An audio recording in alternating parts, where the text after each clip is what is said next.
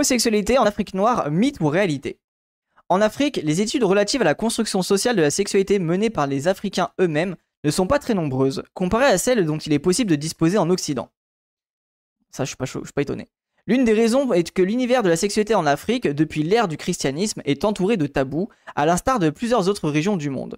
En Afrique, le plus souvent, le sexe se pratique davantage qu'il ne se dit. Ok, c'est intéressant ça. Même à travers les contes lorsqu'il est abordé, c'est par le biais de métaphores, d'analogies, d'ellipses ou encore de métonymie. Ça, je trouve ça hyper intéressant. Du coup, on, pratique plus qu'on ne, ne parle. À ce niveau, le langage qui entoure le sexe, surtout quand il veut véhiculer un savoir, ne peut que se deviner ou se visualiser par le biais hier pour ne jamais en préciser la pensée. Bien que le sexe ne se prête pas toujours avec aisance au jeu de l'interprétation, son sens n'est pas systématiquement caché par les natifs. Il ne, il ne nécessite pas d'être toujours décrypté. C'est pourquoi au sein des groupes, les acteurs sociaux ne s'interrogent pas nécessairement sur ses significations, même quand, pour un observateur étranger, il peut apparaître contre nature ou obscène. Ok, attends, ça, ça m'intéresse. J'ai pas tout compris, mais ok, j'irai euh, fouiller un peu plus. Ce sont donc ces facteurs pris dans leur ensemble qui peuvent expliquer le peu d'engouement des chercheurs africains sur les questions de sexualité manifesté par le nombre réduit de publications scientifiques. Cependant, si les Africains d'hier et d'aujourd'hui ne sont très peu interrogés sur ces questions liées à leur sexualité, ce ne fut pas le cas pour les explorateurs missionnaires et pour les premiers anthropologues occidentaux qui voyaient en ces nouveaux horizons primitifs une évasion romantique hors de leur culture trop standardisée. Oh, ok, alors ça c'est trop intéressant. C'est-à-dire que là en fait on va voir un peu. Est-ce que ça va être un. L'article va se baser peut-être de... sur des, écrits, enfin sûrement même du coup sur des écrits de... d'explorateurs venant du Nord. Ça c'est trop intéressant. Du coup, on a vraiment, entre guillemets, une vision occidentale de. Enfin, on risque d'avoir une vision occidentale euh, durant l'article, enfin, sur certains points précis. En d'autres termes, l'univers africain en général et les pratiques sociosexuelles en particulier apparaissaient pour ces premiers anthropologues à la fois comme une trouvaille exotique et une occasion de sortir de l'insatisfaction euh, que leur avait donnée leur société occidentale. Waouh Waouh Oui, c'est ça, orientalisme. Ah là, c'est turbo-orientalisme colon. Hein. Ils se feront euh, de ce fait une vision alternative des primitifs qu'ils observent, oscillant entre une représentation des indigènes comme êtres naïfs, les bons sauvages de Rousseau, ou comme des êtres aux mœurs perverses. Oui, bon, voilà, ça c'est le classique, on l'avait lu sur la question du cannibalisme. Euh, c'est toute la question de, en fait, t'as pas d'échappatoire, c'est soit t'es le bon, euh, le, bon petit africain, soit t'es le, le pur sauvage qui mange les gens. C'est vraiment, il n'y a, jamais d'entre-deux, vraiment les, les colons tiers, quoi. Pour le dernier élément, la terminologie décrivant la perversité sexuelle des Africains est très significative. Ainsi, certains de ces auteurs, au rang desquels figuraient de nombreux missionnaires, décrivaient certaines pratiques sexuelles comme insolentes, obscènes, extrêmement vilaines, des crimes fous sans impunité, indécentes, des vices détestables, des copulations contre nature, érotisme morbide, etc. Alors là, en vrai, j'ai une question, euh, bah, peut-être un peu question de Babtou, mais honnêtement, est-ce que ils auraient, est-ce qu'ils penseraient pas la manière, euh, est-ce qu'ils penseraient pas de pareil euh, des blancs pauvres? C'est un vrai, vrai, vrai questionnement parce qu'en vrai de vrai, à cette époque-là, il y avait aussi un gros, gros mépris des paysans, euh, enfin des, des prolos quoi, blancs occidentaux. Et ça m'étonnerait pas que ces gens-là auraient, alors peut-être pas aussi violents, hein, attention, ça reste des colons avec un côté raciste, mais ça m'étonnerait pas qu'il y avait quand même aussi ce discours-là sur la manière dont, dont, dont copuler, enfin copuler, pardon. Enfin, j'utilise le terme, pardon, dont enfin, dont étaient les ébats sexuels des, personnes plus pauvres, tu vois. Salut à toi, euh, Claude Ego. Cette vision des indigènes par ces anthropologues, soutenue par un discours sociocentriste et moralisateur, a largement influé leurs travaux, passant de commentaires moralisateurs à des descriptions croustillantes de, coutumes sexuelles bizarres et frôlant parfois même les limites de l'ethnopornographie. Waouh, c'est cringe. Il faut rajouter à cela le fait que ces chercheurs, ces chercheurs étaient tous androphallo et ethnocentriques, Attends, androphallo, c'est quoi? Euh... Androphallo, c'est en gros aiment leur pénis. Androphallo. Et en gros, ethnocentrique, le côté euh, occidental, quoi. Je crois. Hein. Les blancs pauvres avaient une culture chrétienne, donc sexe égale péché, etc. Euh, ben non, justement, Claude Ego, euh, oui, encore une fois, on peut pas, on peut pas dire tout le monde est comme ça, mais justement, t'avais des blancs pauvres qui ne respectaient pas ça, et du coup, c'était vraiment, oh, les, les crados, euh, les gueux, etc. Je pense que c'est pour dire euh, androcentrique, phallocentrique et ethnocentrique. Ah oui, d'accord, ok. Ah oui, oui, oui, je suis con, oui, t'as raison. Ah oui, t'as raison. Andro, phallo et ethnocentrique. Oui, bien sûr. Je suis bête. Rien d'étonnant que les dits travaux, dans leur majorité, exception faite de quelques rares cas comme cela sera démontré par la suite, ne soient pas intéressés aux pratiques socio-sexuelles des primitifs, ne s'inscrivant pas dans une logique moralisante ou religieusement acceptable. les termes utilisés, quel enfer. Hein. L'homosexualité dans toute l'Afrique sera ainsi, dès le XVIIIe siècle, considérée comme une inconnue. D'autres auteurs de cette époque iront jusqu'à situer l'Afrique subsaharienne hors de la zone sotadique, zone, qui semble être la zone présumée indigène où se vivait l'homosexualité loin du sud du Sahara en Afrique. Afrique maghrébine, laquelle aurait influencé entre autres la, la, côte, la côte est africaine, car dans cette zone précisément, l'origine de l'homosexualité est attribuée par les natifs à l'influence arabo-musulmane. donc ça, ça, il en parle beaucoup de ça, euh, la question de l'homoérotisme justement euh, dans, les pays, euh, dans les pays musulmans et globalement dans les pays arabes. Ça, c'est quelque chose qui est assez connu au niveau des, justement de la recherche scientifique. comme quoi, bah, y a eu, ça a toujours plus ou moins existé, sauf que ça prenait pas le nom d'homosexualité. Ça, ça, je sais pas s'il y avait un nom particulier, voire même ça se nommait pas en fait, juste ça existait et du coup il y avait des relations homoérotiques là-dedans. Et même, c'est pas forcément homoérotique, mais a priori dans les, pays maghrébins, c'est très très courant de donner la main par exemple à quelqu'un de masculin, c'est moins mal vu que euh, on pourrait l'avoir par exemple dans les pays du Nord. C'est un type d'affection masculine. Voilà, ça, merci, merci. Euh, c'est écrit bizarrement aussi. Ouais, ouais, bah après, ça, les gens, c'est un article universitaire, donc euh, bon. des fois, on comprend pas tout. Hein. Ça reste un truc de gros cerveau, hein. pas très accessible. À l'époque de la colonisation, certains autres auteurs soutenaient que les quelques rares cas de vices sexuels observés en Afrique étaient dus à l'influence coloniale, comme le démontrent ces propos. Deux vices très répandus dans les sociétés civilisées, onanisme et sodomie étaient entièrement inconnus en Afrique chez les Bantous avant l'arrivée de la civilisation. Oui, bon, alors ça, euh, bon, preuve sinon fake. Hein. Il n'en est plus malheureusement ainsi. C'est dire que pour ces auteurs, l'homosexualité apparaissait comme le propre des cultures très civilisées et très policées des peuples blancs, ayant trouvé pendant et après la colonisation les natures très propices sur les terrains N-World. Ouais, j'ai fait dire une dinguerie. Sur les terrains N-World, ok. Bah, du coup, c'est c'est précis. Hein. Vraiment, il était en mode, même l'homosexualité, c'est un truc euh, décivilisé importé du Nord, quoi. C'est même le truc le plus pire qu'on peut avoir en Occident, c'est quand même nous qui l'apportons dans le Sud. C'est vraiment le ce level de civilisateur, ça me termine. Fort de tout cela, qu'un chercheur ose parler d'homosexualité en Afrique, surtout à travers l'histoire pour en faire une construction théorique, apparaît comme inimaginable ou une initiative d'emblée vouée à l'échec.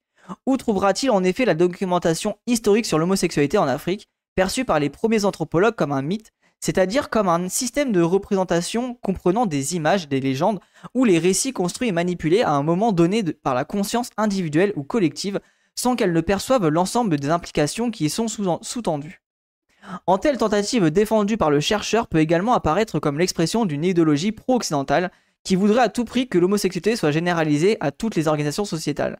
Ouais, alors ça, ça c'est un peu la critique classique qu'on ressort à plein de gens en mode euh, oui, mais arrêtez de vouloir. Euh, bah, un peu la critique qu'on peut faire au, lobby LGBT, genre oui, mais arrêtez de croire que ça a toujours existé, nanana, alors qu'en vrai de vrai, ça a toujours existé. Sauf que malheureusement, on n'a pas de source, on n'a pas de, de, voilà, de, de, papier.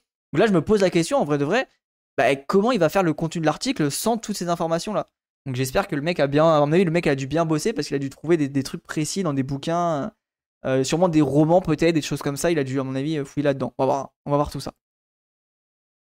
Cependant, loin de toute polémique, poursuivons l'objectif de cet article, en démontrant que l'homosexualité a toujours été connue et pratiquée en Afrique. Euh, nous le, oula, pardon. Voilà, c'est ça. Ça a toujours été, donc on est d'accord. Cependant, hein, euh, ça a toujours été pratiqué en Afrique. Donc ça, on est d'accord. Nous le faisons dans le but de lever le mythe occidental savamment élaboré d'une Afrique qui n'aurait jamais connu l'homosexualité. Ce qui pose encore une en filigrane la préoccupation d'une définition plus élaborée de l'homosexualité, concept occidental développé en Occident pour désigner une des pratiques socio-sexuelles qui semblait n'y apparaître qu'exclusivement. Voilà. Et ça, ça, je pense que c'est vraiment important, et c'est une des clés de compréhension, c'est le concept d'homosexualité, le terme précis, c'est un terme moderne occidental. Et, c'est aussi pour ça, je pense que malheureusement, il y a des, des creux en fait dans la, dans la réflexion de, de, comment se pratiquer ça dans les autres pays. C'est qu'il n'y avait pas forcément de nom pour ça. On a de plus en plus de sources, heureusement. Ouais, mais oh, oh, ça m'étonne pas. Hein. Merci pour le. Euh... D'accord, tu me donnes. Ah non, ok, t'as fait une erreur. J'allais dire, tu me donnes un. J'allais dire, tu me donnes un truc et finalement, il n'y a pas de pas d'information. Ok, ok, merci pour le pour le partage. L'un des moyens de vérifier l'existence de cette réalité consiste à voir si le concept et les termes existent dans les langues africaines.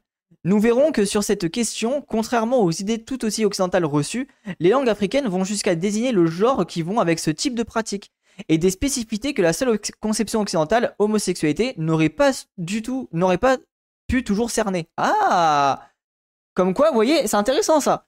Il y a le concept de sexe, enfin de, sexualité, et le concept de genre. Donc déjà, euh, les voilà, pro, pro trans, before it was cool. Hein. Un tel recours au passé permet de restituer l'historicité socio-sexuelle des populations africaines longtemps mythifiées par l'Occident et largement ignorées par les Africains eux-mêmes. Euh, du coup, largement ignorées par les Africains eux-mêmes, je me demande si c'est pas aussi lié euh, justement à la colonisation, la colonisation qui a effacé plein de savoirs, etc. Je pense que c'est notamment lié à ça. Pour ce faire, il convient de procéder à une présentation descriptive de certaines réalités, homosexuelles d'abord, Ensuite, parce que la sociologie n'est pas seulement une sociographie, mais aussi une socio-analyse, il est aussi utile de mettre en exergue les non-dits des réalités sociosexuelles qui seront présentées. Oh, il a l'air d'être grave cool l'article. Après ce recours à l'histoire, il sera en outre souligné que depuis les années 90, années entre autres. Ah putain, par contre, le site de merde Non Pardon. Année entre autres de l'émancipation de plusieurs États africains au jeu démocratique, dont l'un des principaux fondements est la liberté sociale de l'individu dans l'expression, les choix politiques et idéologiques, la religion, la sexualité, etc. L'homosexualité comme orientation sexuelle et les homosexualités comme praxis dynamique dans l'univers des sexualités se font plus visibles en Afrique. Ok. Donc là, on a un truc qui dit que globalement, après la colonisation et la... euh, oui, en gros, après la, la libération de l'accusation et la mise en place de démocratie, le concept d'homosexualité commence à prendre forme euh, en Afrique, globalement. La description de cette réalité dans plusieurs sociétés africaines et l'examen des facteurs sous-jacents de cette propension à l'homosexualité en Afrique seront rapportés. Tous ces mouvements qui consistent les principales articulations de cet article n'auront euh, pour autre visée que de souligner que l'homosexualité en Afrique, qu'elle soit identitaire ou juste une pratique, est une réalité en terre africaine. Voilà, donc ça on est d'accord. Et c'est intéressant le fait qu'il parle d'identitaire, parce que je pense que le côté identitaire, voilà, c'est vraiment après 90, ça devient identitaire, alors que avant c'est la pratique. Chez les Inuits, les parents donnaient un genre à leur gosse en fonction des besoins de la famille ou de la communauté. Je sais plus, ou en fonction de l'enfant défunt quelques années auparavant. Je suis pas précis, mais en gros, tu peux avoir un pénis et être une meuf. Il euh, y a plein d'exemples comme ça, y compris de personnes qui changent de genre en fonction des saisons aussi. Oh, putain, trop stylé. Merci pour les infos. Il apparaît en fin de compte que la préoccupation principale dans ce travail est de lever le mythe occidental d'une absence d'homosexualité en Afrique, et par la même occasion de remettre à jour la thèse selon laquelle l'homosexualité est de tous les temps et de toutes les cultures, à des degrés et à des significations différentes, à des significations différentes. Voilà, donc ça, bon, c'est, ça me paraît logique. Autrement dit, c'est l'occasion de mettre en exergue le fait que les vécus sexuels dans plusieurs sociétés africaines, comme partout ailleurs, s'inscrivaient dans une dynamique particulière en ayant une logique rationnelle et relationnelle qui leur était souvent propre. Voilà, bah, comme dit Thierry, par exemple le cas des Inuits. Le lecteur pourra aussi se rendre compte que les pratiques de l'homosexualité de nos jours ne s'inscrivent pas dans le continuum des pratiques homosexuelles, homosexuelles dans l'histoire des sociétés africaines, trouvant plutôt leur essence ontologique dans des facteurs non pas biopsychologiques, mais socio-anthropologiques, facteurs par ailleurs à l'origine de cette visibilisation accrue dans les dites sociétés. Ouais, et ça, ça, ça m'étonne pas du tout. En gros, si j'ai bien compris le passage, c'est globalement de dire, ben, justement, avec l'émergence de la décolonisation, euh, des théories euh, du concept d'homosexualité, etc., ben là, il y a la construction identitaire de l'homosexualité en Afrique, et du coup, ben là, c'est vraiment, euh, je vais pas dire antagoniste, mais c'est presque antagoniste avec la manière dont on vivait l'homosexualité à l'époque. En fait, on a presque deux nouvelles, on a une nouvelle étape de l'homosexualité qui rentre en, étape, qui rentre en jeu dès 90, avec notamment la question identitaire de ce que je comprends. Il y a aussi Kali qui devient une meuf quand il lit les streams et les filtres, mais ça y est encore autre chose. ah la sacrée Kali.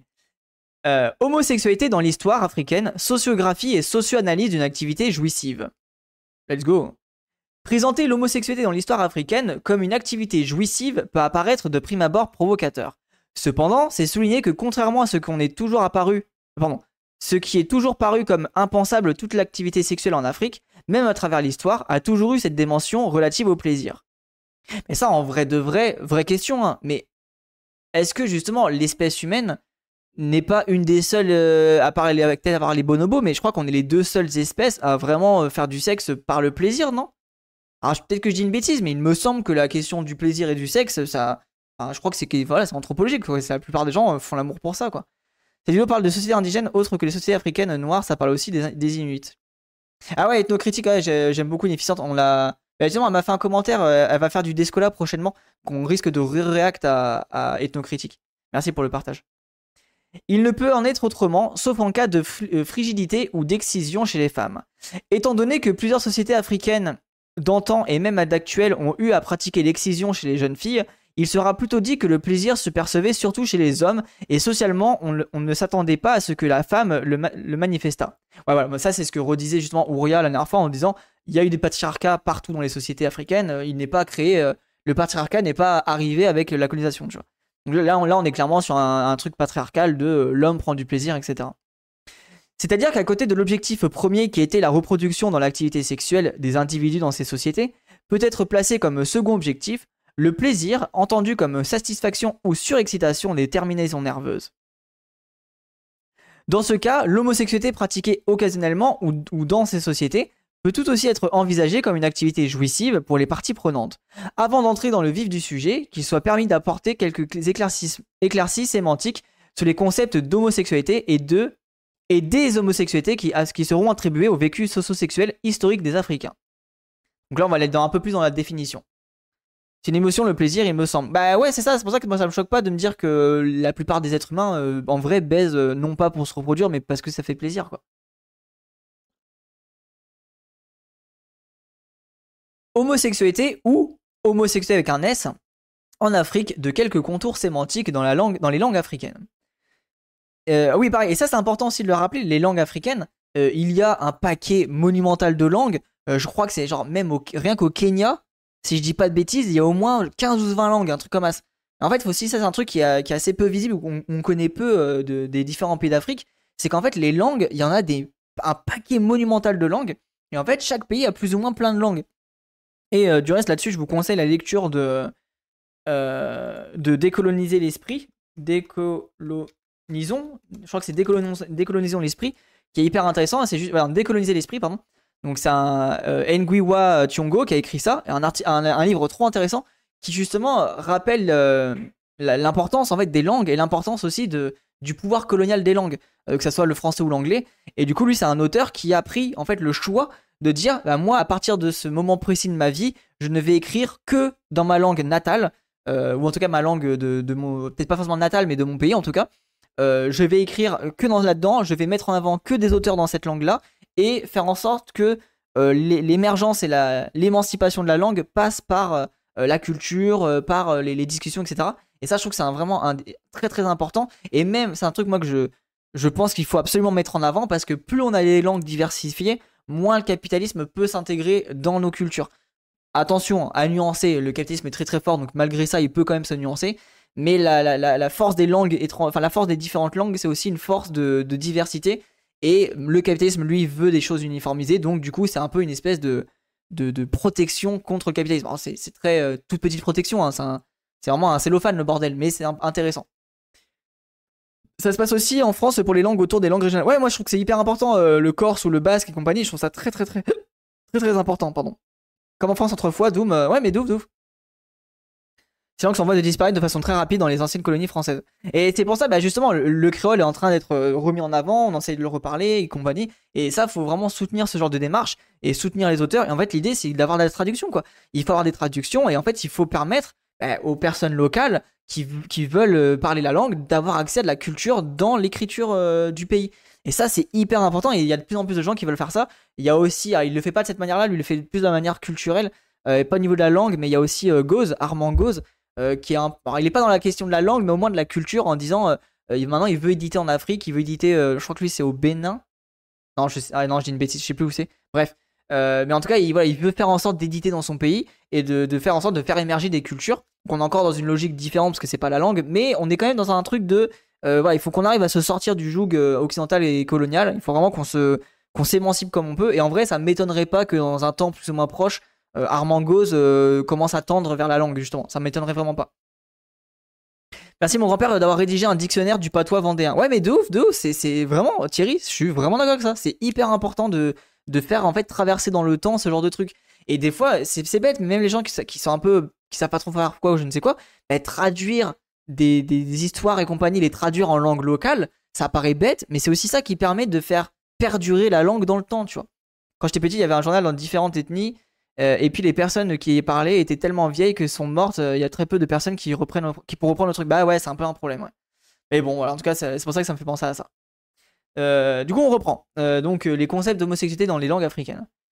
Il s'agit de voir à partir du vocabulaire de certaines langues africaines s'il est possible de ressortir les thèmes relatifs à l'homosexualité ou aux homosexualités. Avant d'y parvenir, il est avant tout utile de préciser ce qu'une conception occidentale entendrait par homosexualité. ça c'est hyper important de le rappeler. L'homosexualité est un concept qui trouve son origine dans la Grèce antique et où il était courant que le maître et l'élève entretiennent des relations étroites pouvant aboutir aux relations sexuelles, dans le but que l'élève attienne la connaissance. Il s'agissait alors d'une forme de pédérasterie euh, officielle instituée qui avait euh, ses règles, lesquelles devaient être observées par les parties prenantes. De manière plus précise, il faut dire que la pédérastie, à ce niveau associé à l'homosexualité, faisait partie de la pédagogie. Pédos enfant et euh, agogène accompagné. Pédos agogène serait le fait d'accompagner les enfants vers un savoir philosophique où la relation amoureuse avait une place centrale. Bon, ça, moi, voilà, après, c'est l'époque, hein, on va pas commencer pas. Faut pas faire des critiques anachroniques. Mais c'est vrai que ça, c'est des genres de, pratiques, euh, es en mode, oula, c'est bizarre quand même, hein. Je te traduirai bouteille en breton un jour, let's go. Une telle relation n'était pas concevable entre adultes libres, mais parfois pouvait se percevoir entre un maître et son esclave adulte ou non adulte. Putain, mais c'est précis ça. Hein. Entre, entre deux adultes libres, c'est pas possible, mais par contre, entre adulte et enfant ou adulte et esclave, c'était possible. Ah, c'est particulier. Hein. Bref, cette forme de pédérastie pédagogique avait ses lois visant à, protéger les faibles, l'adolescent, libre de toute relation impure condamnée en Grèce, c'est-à-dire toute relation réduite à l'appétit sexuel et privée de toute dimension affectueuse et aimante. Ok, donc là on est vraiment dans la, répression quoi. C'est la raison pour laquelle il est pensé que la pédérastie institutionnelle a toutes les chances d'avoir sa source dans une pratique initiatique qui, dans la civilisation grecque classique, débouche, au terme de son évolution, sur une relation pédagogique. La pédérastie institutionnelle grecque pouvait être apparentée à un rite initiatique dépourvu de toute essence libidinale et jouissive, ce qui n'était pas le cas dans la Rome antique où l'homosexualité était acceptée dans le seul but du plaisir de l'homme libre, manifestation de la sexualité active virile. Ok, ah donc c'est intéressant, rien que la Grèce et la Rome, on est déjà sur deux, manières complètement différentes de, de pratiquer l'homosexualité. Il s'agissait là d'une forme d'homosexualité impliquée dans les rapports de classe sociale où le détenteur de pouvoir, le dominant, pouvait disposer sexuellement du plus faible, le dominé. Esclave de guerre, enfant, ce dernier se comportant de la façon passive. La sodomie à ce niveau des relations de position et de pouvoir était de rigueur. Toute autre forme de sexualité, comme par exemple le coït interfémoral ou le coït pénibucal, était regardée comme contre nature. Ok. Putain, c'est euh, ok, dinguerie. C'est la forme romaine d'homosexualité, euh, construite et déconstruite au fil des temps depuis la décadence de l'Empire romain, qui a servi de modèle conceptuel en Occident. Donc euh, romain, donc globalement euh, le, concept de let's go, on, couche tranquillement. En effet, le déclin de l'Empire romain dans l'histoire a établi, entre autres, la suprématie de la doctrine judéo-chrétienne, qui a contribué à stigmatiser l'homosexualité. Ah non Considérée comme une inversion et une perversion sexuelle. C'est au XIXe siècle que Caroli Maria Benkert va créer le néologisme homosexualité, ce qui imposera seulement à partir du XXe siècle. Ok, ça c'est intéressant ça.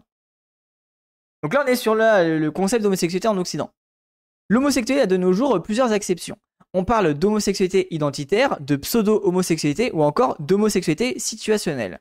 L'homosexualité identitaire désigne l'orientation sexuelle chez un individu ayant une attirance explicite ou non pour les personnes de son sexe et qui, après une série d'étapes psychologiques, parvient à la reconnaissance et l'acceptation de son identité en tant qu'homosexuel. Donc tu te construis autour de ça. Cette reconnaissance se traduira chez de nombreux individus par l'intégration progressive, active ou non, à, une communauté homosexuelle quand elle existe. Cependant, cette intégration n'est pas systémique. La pseudo-homosexualité, quant à elle, désigne une forme d'homosexualité basée sur l'activité sexuelle exclusivement, qui, imite le plus souvent les rapports hétérosexuels.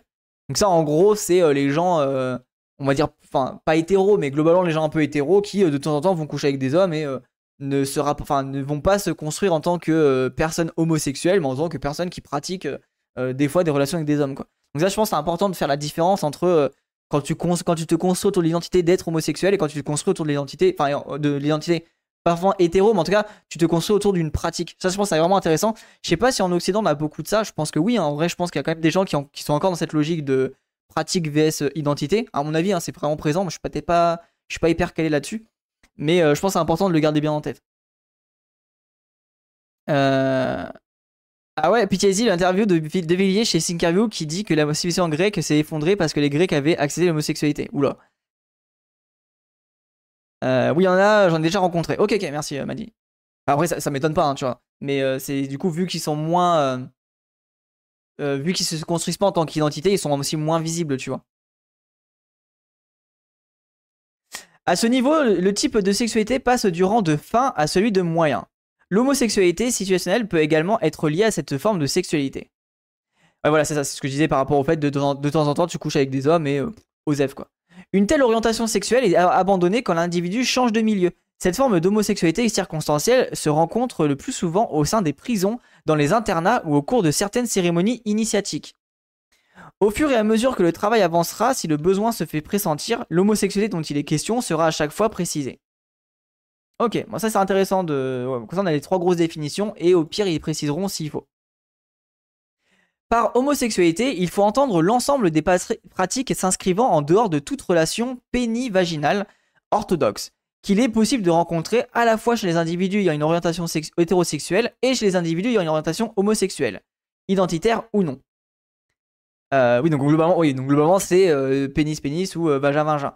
Même si du coup, ce qui est intéressant, c'est que, attends, c'est intéressant parce que du coup, c'est un peu. Euh, alors, pas transphobe, mais c'est pas très explicite comme euh, caractère. Enfin, là, c'est un peu bizarre. On est vraiment dans la, logique très euh, sexuelle, sexualité, peut-être pas forcément dans la question de genre. je sais pas. Ouais, je sais pas, ça me convainc pas des masses là. Ce concept de homosexualité est une partie de l'approche du concept espagnol connu sous le nom de L'entendido ne saurait être confondu avec la pseudo-homosexualité car il y a le facteur libre arbitre qui intervient ce qui ne, se rencontre pas toujours dans les prisons par exemple, où il est surtout question de viol homosexuel euh, que d'antienden. L'entendino, l'entendido espagnol constitue un élément du concept d'homosexualité d'après cette analyse. En effet, les homosexualités intègrent aussi les pratiques des individus hétérosexuels qui, dans le champ de la sexualité, ne s'inscrivent pas dans l'orthodoxie d'une relation sexuelle strictement pénivaginale, mais dans le dynamique des pratiques sexuelles, jadis considérées comme hors normes. Ah voilà, ok, non, on est bien d'accord, ok. Donc euh, du coup, ça corrige ce que je disais par rapport à côté un peu transphobe. C'est la, raison pour laquelle la compréhension de ce concept dans cette étude se focalise exclusivement dans le domaine de la praxis sexuelle différenciée de ce que la norme envisage praxis entreprise comme alternative à cette norme. Ok, donc en gros, l'article, quand il parle de relations homosexuelles, c'est tout ce qui est en dehors de euh, pénis et vagin avec euh, d'une personne genrée euh, masculin et féminin, globalement. Et à partir de cette construction-là, tout ce qui est autour s'approche ou est proche de l'homosexualité, globalement. À partir de cette précision sémantique, il sera donc nécessaire de ressortir les thèmes relatifs à l'homosexualité, la pseudo-homosexualité ou aux homosexualités dans certaines langues africaines. Il faudra avant tout préciser que ce ne sont pas toutes les langues africaines qui ont des notions relatives aux réalités conceptualisées ci-dessus. Cependant, certaines sociétés en Afrique communiquent à l'aide de langues où il est possible d'observer ce, que ce vide conceptuel et linguistique est comblé. on est, ce qui me fait, en fait, on va voir à combien on est. On est à peu près. Waouh Non mais je vais jamais pouvoir. En fait, je pense que je vais jamais pouvoir le finir en une fois l'article. On le fera en deux fois, je pense. C'est ainsi, par exemple, qu'en Angola, dans le groupe ethnique dénommé euh, Kimbandas, la sodomie était fréquente, parmi les hommes et les euh, hommes ayant des rapports sexuels avec les individus du même sexe étaient aussi désignés sous ce vocable kimbandas. La spécificité de ce groupe ethnique était qu'il n'avait de tels rapports sexuels tout en étant habillés en femme. D'ailleurs, l'une des figures les plus marquantes parmi eux était le Gangaya Chiba Chibanda, ou le grand prêtre, le superintendant des sacrificiels rituels qui s'habillait comme une femme, même en dehors des offices religieux. Il marquait un point d'honneur ce qu'on appelle la grand-mère, Vu sa position sociale, tout ce qui pouvait être considéré comme un écart de conduite venant de lui était toléré par le groupe. Ok, c'est. ok, bah let's go. Hein. ah, je pense qu'on va. À mon avis, on va tomber sur des trucs, ça va vous. Ok, ça va être un peu particulier. Mais pourquoi pas hein.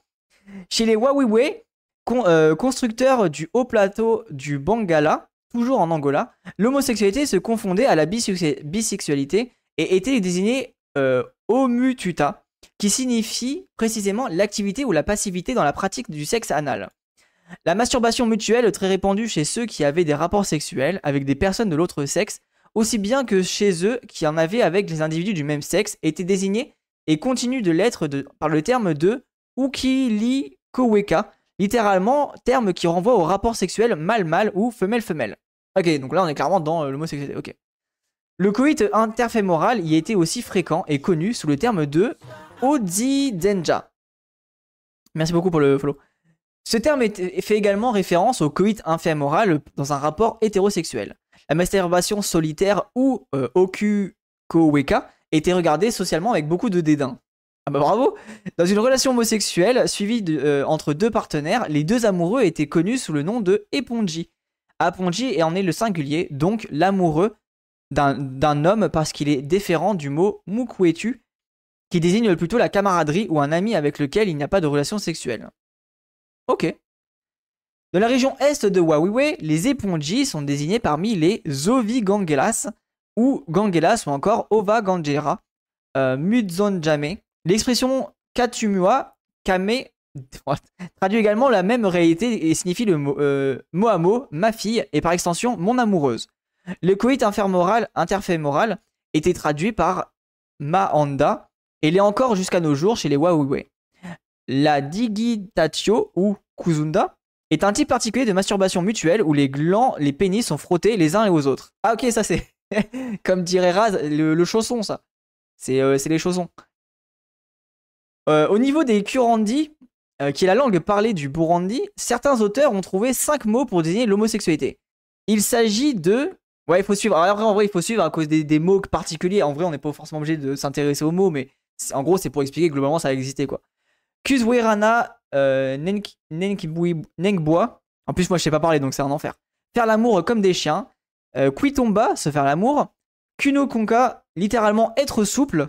ok. Kuranana, euh, Inuya, in, Inyuma. Mosawali, d'origine, euh, est mal écrit en Kirundi. En principe, il s'écrit Kurulana Nyuma et veut dire faire l'amour de façon anale. Ok. À Zanzibar, dans la zone tanzanienne, la pénétration anale passive est appelée kufira. Kufirwa traduit le fait d'être pénétré de façon anale. Les pratiques lesbiennes à Zanzibar sont traduites soit par kulombana, qui vient de kulomba, qui veut dire lécher, c'est se lécher mutuellement et désignerait par déduction le cunilingus, soit encore par l'expression kujitia euh, mbu wapingo, s'introduire un pénis en bois d'ébène. Je suis mort. Ok, let's go. Cette pratique lesbienne était répandue dans presque, euh, dans presque toutes les sociétés africaines où les relations sexuelles entre les femmes pouvaient être rencontrées, comme chez les femmes Aswa du nord du Nigeria. Quand elles se frottent les parties sexuelles aux Zanzibar, on parle alors de kusugana. Ouais, là, on est... ce qui me permet, c'est qu'on va vraiment tomber sur des pratiques et des termes euh, complètement euh, fucked up, tu vois. Euh, en, en, Kiss, Kiswahili, les homosexuels des deux sexes sont appelés Mkwesi Mume, c'est-à-dire littéralement la femme n'est pas l'homme. Oh, c'est intéressant ça. Il s'agit plus précisément des homosexuels adoptant le comportement passif dans les pratiques sexuelles. Il existe aussi un autre terme, mzebe, dérivé de l'arabe khanit ou anisi, qui est littéralement qualifié une personne impotente ou impuissante sexuellement, mais qui traduit toujours l'homosexualité. Ok, alors ça c'est un petit peu plus méchant du coup, mais bon. Euh, après ça veut dire qu'au moins, même si t'es impuissant, tu peux quand même... Euh, en gros, tu prends le rôle de, l'autre, quoi. Euh, chez les Awasa du nord du Nigeria, l'homosexualité masculine est désignée par Don Kashili. Cependant, il existe une institution beaucoup plus connue appelée Dandodu, pluriel Yandodu, c'est-à-dire littéralement le fils de Dandou de dodou, pardon. Le dodou se réfère à la pratique des hommes qui agissent comme des femmes et qui couchent avec les hommes. Ils servent également d'agents de prostituées, kawale, sorte de proxénètes ou d'agents intermédiaires. Ça, du reste, c'est assez, assez euh, connu, euh, pareil, en, Chine, je crois, en Chine et au Japon.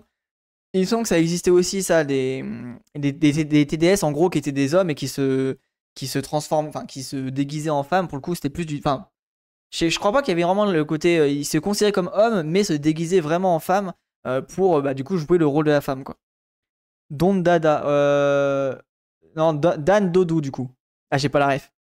Culturellement, cette pratique est comprise en termes de genre. plutôt qu'en termes de sexualité, puisque les hommes qui ont les relations sexuelles avec les hommes sont dits masuk arka, c'est-à-dire ceux qui font la chose ou l'affaire. Ok, ouais, donc c'est vraiment le côté genré. Ok, c'est intéressant ça aussi. Son abréviation est euh, Mazui, ceux qui le font, la chose.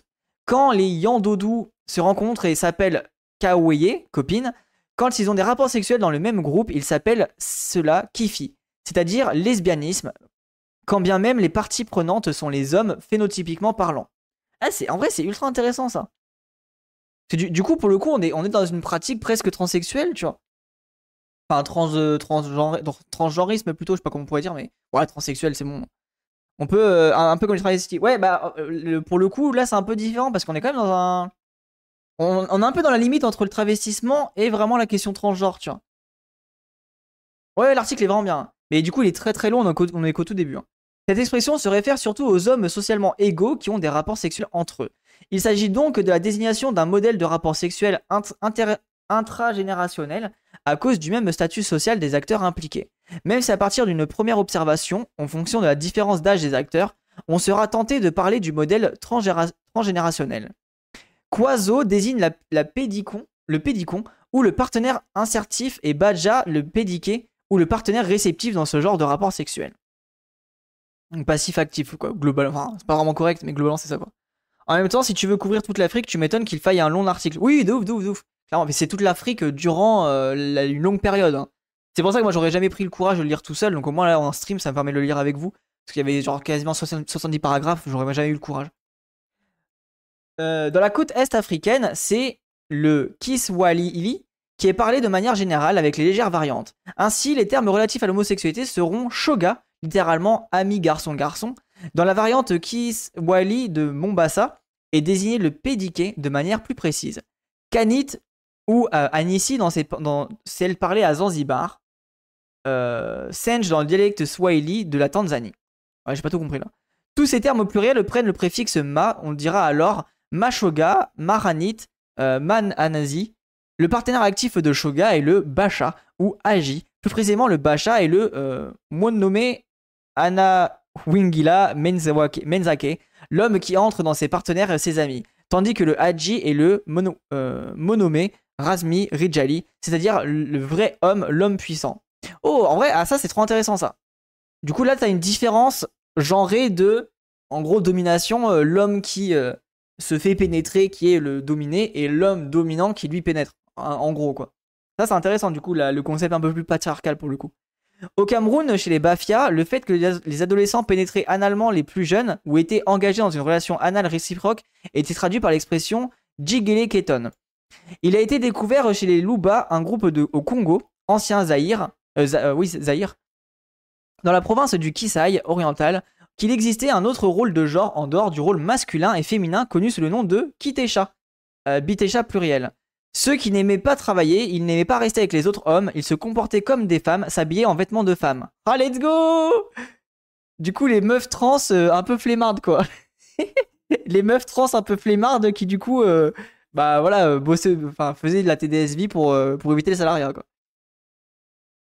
Les deux genres homme top et homme bottom, réel. C'est normal que ça parle aussi des trans ou de pratiques qui s'apparentent à ce qu'on appelle aujourd'hui du transgenrisme. Vous excuserez le terme. Ouais, ça, le terme est pas ouf, mais bon. Euh, il dit plus haut que le désigne homosexuel les façons de faire ce qui ne sont pas de manière cis hétéro. Ouais, c'est ça, mais c'est ça exactement. Et c'est pour ça que c'est intéressant aussi de voir que, bah, en gros, euh, la question de la question transgenre, elle a toujours existé, elle a toujours été bah, intégrée à la question de l'homosexualité, tu vois. Et c'est précis que euh, le, backlash qu'il y a en Occident.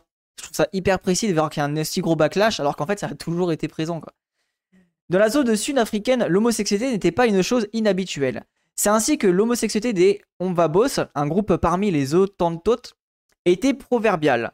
Les hommes efféminés qui subissaient les relations sexuelles anales passives étaient les Ovashengi, singulier et Shengi. Chez les, chez les Hereros ou Ova Hereros, l'amoureux homosexuel était désigné par le terme Epanga euh, et une amitié érotique est appelée Upanga, avec pratique homosexuelle ou lesbienne. La pédérastie masculine avec pénétration anale était traduite par l'expression Okutunduka Vanena, littéralement monter les, garçons. Ah oui, d'accord, vraiment littéralement monter les garçons, ok. Comme l'on monte les taureaux. La masturbation solitaire est appelée Okuri Kuatiza. Euh, bon, après, je vais pas tout lire. Hein. Euh, l'onamisme mutuel se traduit par Okujadanda Omuzu. et plein d'autres termes, que ce soit dans ces rapports sexuels entre mâles, aussi bien entre les rapports sexuels femmes. Quand un Hottentot voulait avoir des relations homosexuelles avec d'autres individus, il lui présentait un gobelet plein d'eau en lui disant euh, Gamza c'est-à-dire bois encore de l'eau et de la douleur ou de l'irritation. Ou euh, Sors Ur, prends encore de l'eau et de la douleur. Ok, c'est précis ça comme manière de. voilà, monter en l'air, exactement. si l'autre prenait le verre d'eau, c'était le signe de son appropriation pour l'acte sexuel à venir. Chez les kafirs, membres du groupe euh, Ngoni, encore appelé Goza, Goza, Xoa, pardon, Xoza, l'onanisme solitaire est appelé Guiguzen, c'est-à-dire littéralement rendre son corps pénis raide. La masturbation mutuelle est appelée euh, Oru ou Uru. Les tribadis est désigné par le terme de Goegu.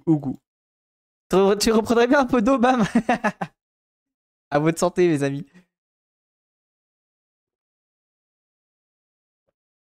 À l'issue de cette représentation, il apparaît que dans certaines langues en Afrique, les termes ou expressions relatifs aux rapports sexuels entre les individus du même sexe sont connus. Ils désignaient le plus souvent les comportements sexuels avec précision. Kufira, Shoga, bref, plein de termes, désigneront la pénétration anale dans le sens réceptif ou alors les individus qui acceptent une telle relation. Tandis que Bacha Agi, par exemple, traduiront la pénétration anale insertive, ou les individus qui ont ce rôle dans les relations homosexuelles. Ouais, c'est intéressant ça. Il y avait du coup plusieurs visions, euh, même du rôle en fait de, de, la manière dont tu pénètres. À ce niveau, il ne peut déjà pas être question d'une quelconque affirmation de l'homosexualité identitaire, avec précision de rôle actif-passif, puisque les langues n'ont pas désigné les classes sociales et les classes d'âge des parties prenantes. Ouais, mais il y avait. Moi, je trouve que tu pas. Euh, dans, dans ce qu'elle explique, je trouve que c'est déjà présent. Alors peut-être que c'est une erreur de ma part, mais je suis pas forcément pour ce qu'elle dit là à ce niveau-là. Bah, après, bon, euh, celle qui est spécialiste, c'est pas moi. Ou lui, du reste, je sais pas qui est. Euh. S'agit-il des individus du même sexe et de même classe sociale Le rapport sexuel apparaîtra alors intergénérationnel. S'agit-il plutôt de rapports sexuels entre jeunes et vieux socialement parlant? Les rapports sexuels sont-ils présentés comme transgénérationnels? S'agit-il au contraire d'initiation? Rien de tout cela n'est spécifié dans les langues qui ont été présentées. Ah non, d'accord, pardon, j'ai mal compris.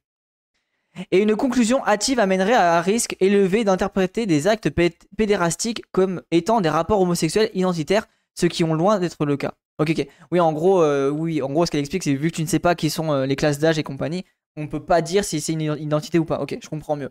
Mais là où je trouve ça un peu bizarre, c'est de dire, bah en vrai, il y a quand même une, y a une pratique qui est présente et en vrai, bah, ceux qui sont un peu plus côté euh, transgenre, il y a une forme d'identité qui est présente, quoi.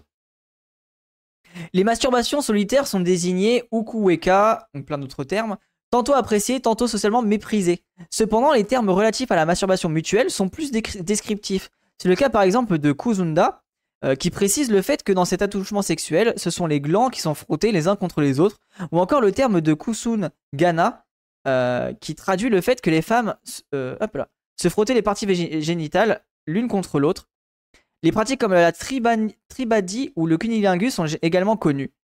Euh, Xosa ou Kulumbana. Ok, donc globalement, ça, voilà, ça a toujours existé, ça existe, et il y a même des termes. En vrai, c'est grave intéressant, en vrai de vrai.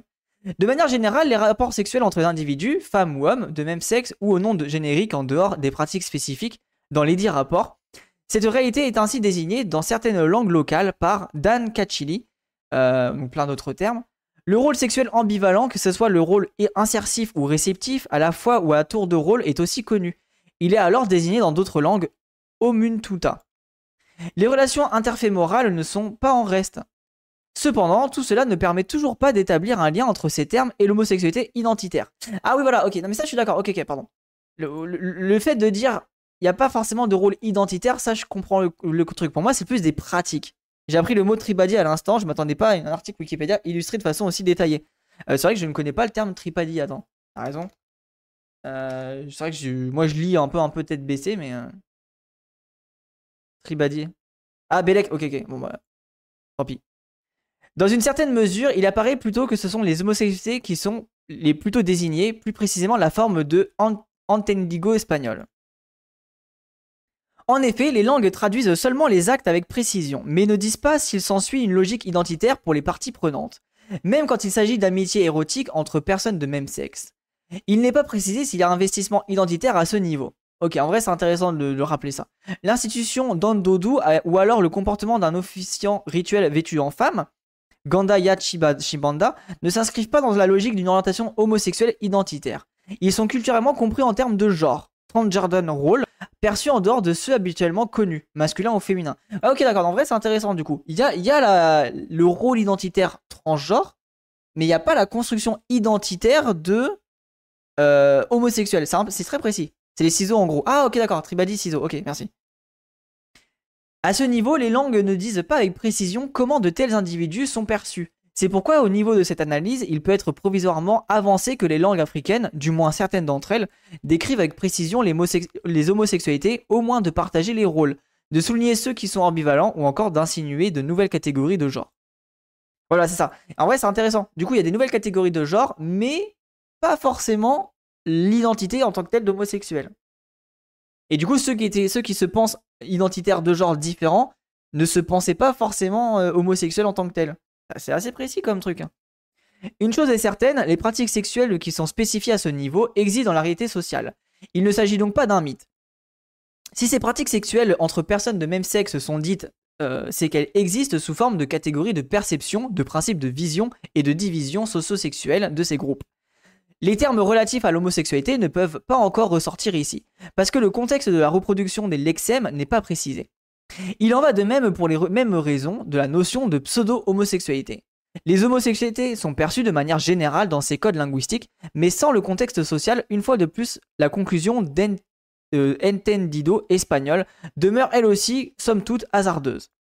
C'est pourquoi il apparaît nécessaire de, décrire les pratiques homosexuelles dans les groupes sociaux africains où ils ont existé, en présentant les divers scripts sexuels qui apparaissaient tout en tenant compte du contexte et du sens. C'est donc cette présentation, mise en lien étroit avec les expressions des langues locales, quand elles existent, qui permettra de spécifier les notions d'homosexualité, des homosexualités ou de la pseudo-sexualité. Nous verrons euh, que dans certains groupes, les pratiques homosexuelles peuvent exister sans qu'elles ne soient désignées, c'est pourquoi il sera utile de préciser par la suite ce que cela pourra en renvoyer. Ah, let's go, là on rentre dans le vif du sujet. Homosexualité en Afrique, construction historique. L'homosexualité dans l'histoire de l'Afrique est souvent perçue à travers divers modèles incluant tantôt les classes d'âge, tantôt les rites d'initiation, tantôt la compensation et la présence féminine ou masculine. C'est-à-dire que toute la construction de l'homosexualité dans l'histoire de l'Afrique doit nécessairement faire appel à l'univers des références symboliques, ceux-ci sont alors porteurs de sens des pratiques sexuelles et permettent de spécifier, d'éclairer les notions relatives aux dites pratiques en fonction des contextes d'appréciation. en gros, toujours situer, euh, situer la relation, situer euh, les rôles, situer euh, est-ce qu'il manquait des hommes, des femmes, etc. etc. Pratique homosexuelle à travers les classes d'âge, les jeux érotiques chez les jeunes garçons. Plusieurs sociétés africaines reconnaissaient des étapes de développement chez l'individu développement auquel étaient attachés certains interdits et certaines activités sociosexuelles permises. Ainsi, les enfants n'étaient pas souvent considérés comme conscients, donc en mesure d'assurer une activité sexuelle productive. Ils étaient tout simplement regardés comme socialement asexués, d'aucun rôle relatif au genre ne leur étant attribué. Chez les Bafia du Cameroun par exemple, les garçons qui n'avaient pas encore la relation sexuelle avec les filles appartenaient à la première étape socialement reconnue de croissance chez l'individu. Les Bafia reconnaissent trois principales étapes de croissance, le terme les désignant est Kiembe. Mais alors ça, ça m'étonne pas du tout, puisque pour le coup, en Afrique, euh, dans, dans certains pays d'Afrique, après je pourrais pas vous dire lesquels, mais il y a eu beaucoup de rites de passage. En tout cas, dans les pays, dans, les pays, euh, je sais pas si les pays du Sud en général, mais dans les pays d'Afrique, il y a vraiment cette étape de rite de passage, et du coup, oui, le, côté de dire que tant que l'enfant n'a pas fait son rite de passage, il n'est pas sexualisé. Et en vrai, c'est assez logique de ce fait-là. Alors je sais pas s'ils vont préciser ça ou pas, mais euh, ça m'étonnerait, ça, m'étonnerait pas qu'ils en parlent pas quoi. Ça m'étonnerait pas qu'ils en parlent. C'est à partir de cette première étape que commençaient à s'amorcer les relations homosexuelles entre les garçons dans les jeux. En effet, les petites filles étaient très contrôlées et leur virginité jalousement préservée. bon, ça voilà, là on, était toujours dans le côté patriarcat. Malheureusement, ça c'est pas étonnant. Elles vaquaient donc ainsi aux occupations domestiques avec le groupe des femmes, tandis que les garçons pouvaient s'amuser ensemble. Cette première étape incluait les individus de 6 ans jusqu'à 15 ans. Les garçons de cette classe sociale dormaient ensemble, jouaient ensemble et les plus grands pénétraient parfois analement les plus jeunes, comme le montrent certains auteurs. La première étape semble inclure la, promiscuité commune entre les jeunes qui peut être observée parmi les autres tribus noires, tout en étant aussi regardée par les adultes comme un jeu d'enfant. Cette promiscuité prévalente consiste en des relations étroites entre garçons et filles et entre garçons et garçons. Le rôle passif est joué par les garçons Bafia de 5 ou 6, 6 ans avec leur frère aîné. Les premières expériences homosexuelles se font parmi les garçons, parfois issus de la même famille, ce qui a pour but d'accroître la confiance au sein des parties prenantes. Ah, c'est intéressant ça en vrai. Le, côté de relation, euh, pour enfin, relation entre, proches, du coup, de la même famille, pour euh, gagner du gain, euh, enfin, du, truc social, quoi. Les filles ne subissent pas ces influences sexuelles car elles sont plus étroitement surveillées. En effet, au même moment, il est strictement interdit aux filles d'avoir des relations sexuelles avec le sexe opposé. C'est la raison pour laquelle l'homosexualité a été beaucoup plus répandue parmi les jeunes, les garçons entre eux et les filles entre elles. Ok, ça, ça pareil, ça, ça m'étonne pas du tout. Le fait que, bah, vu que t'es enfermé entre. Quand t'es enfermé dans des groupes sociaux précis de genre, bah, tu vas. Euh, voilà, les, hormones et compagnie vont se lancer, donc du coup, bah, tu vas appliquer euh, l'envie sexuelle avec le, genre le plus proche de toi, quoi. Enfin, en tout cas, le, genre avec qui tu es. Donc ça, ça m'étonne pas du tout, ce, truc-là. Oui, cousin ou éloigné. Ouais, aussi, aussi possible de ouf, euh, de telles pratiques se faisant dans le secret en l'absence d'adultes, c'était par exemple le cas chez les Wawiwe. Cependant, le secret n'était pas toujours de rigueur, comme chez les Gangelas en Angola, où les relations amoureuses entre personnes de même sexe étaient littéralement instituées, à Ponji.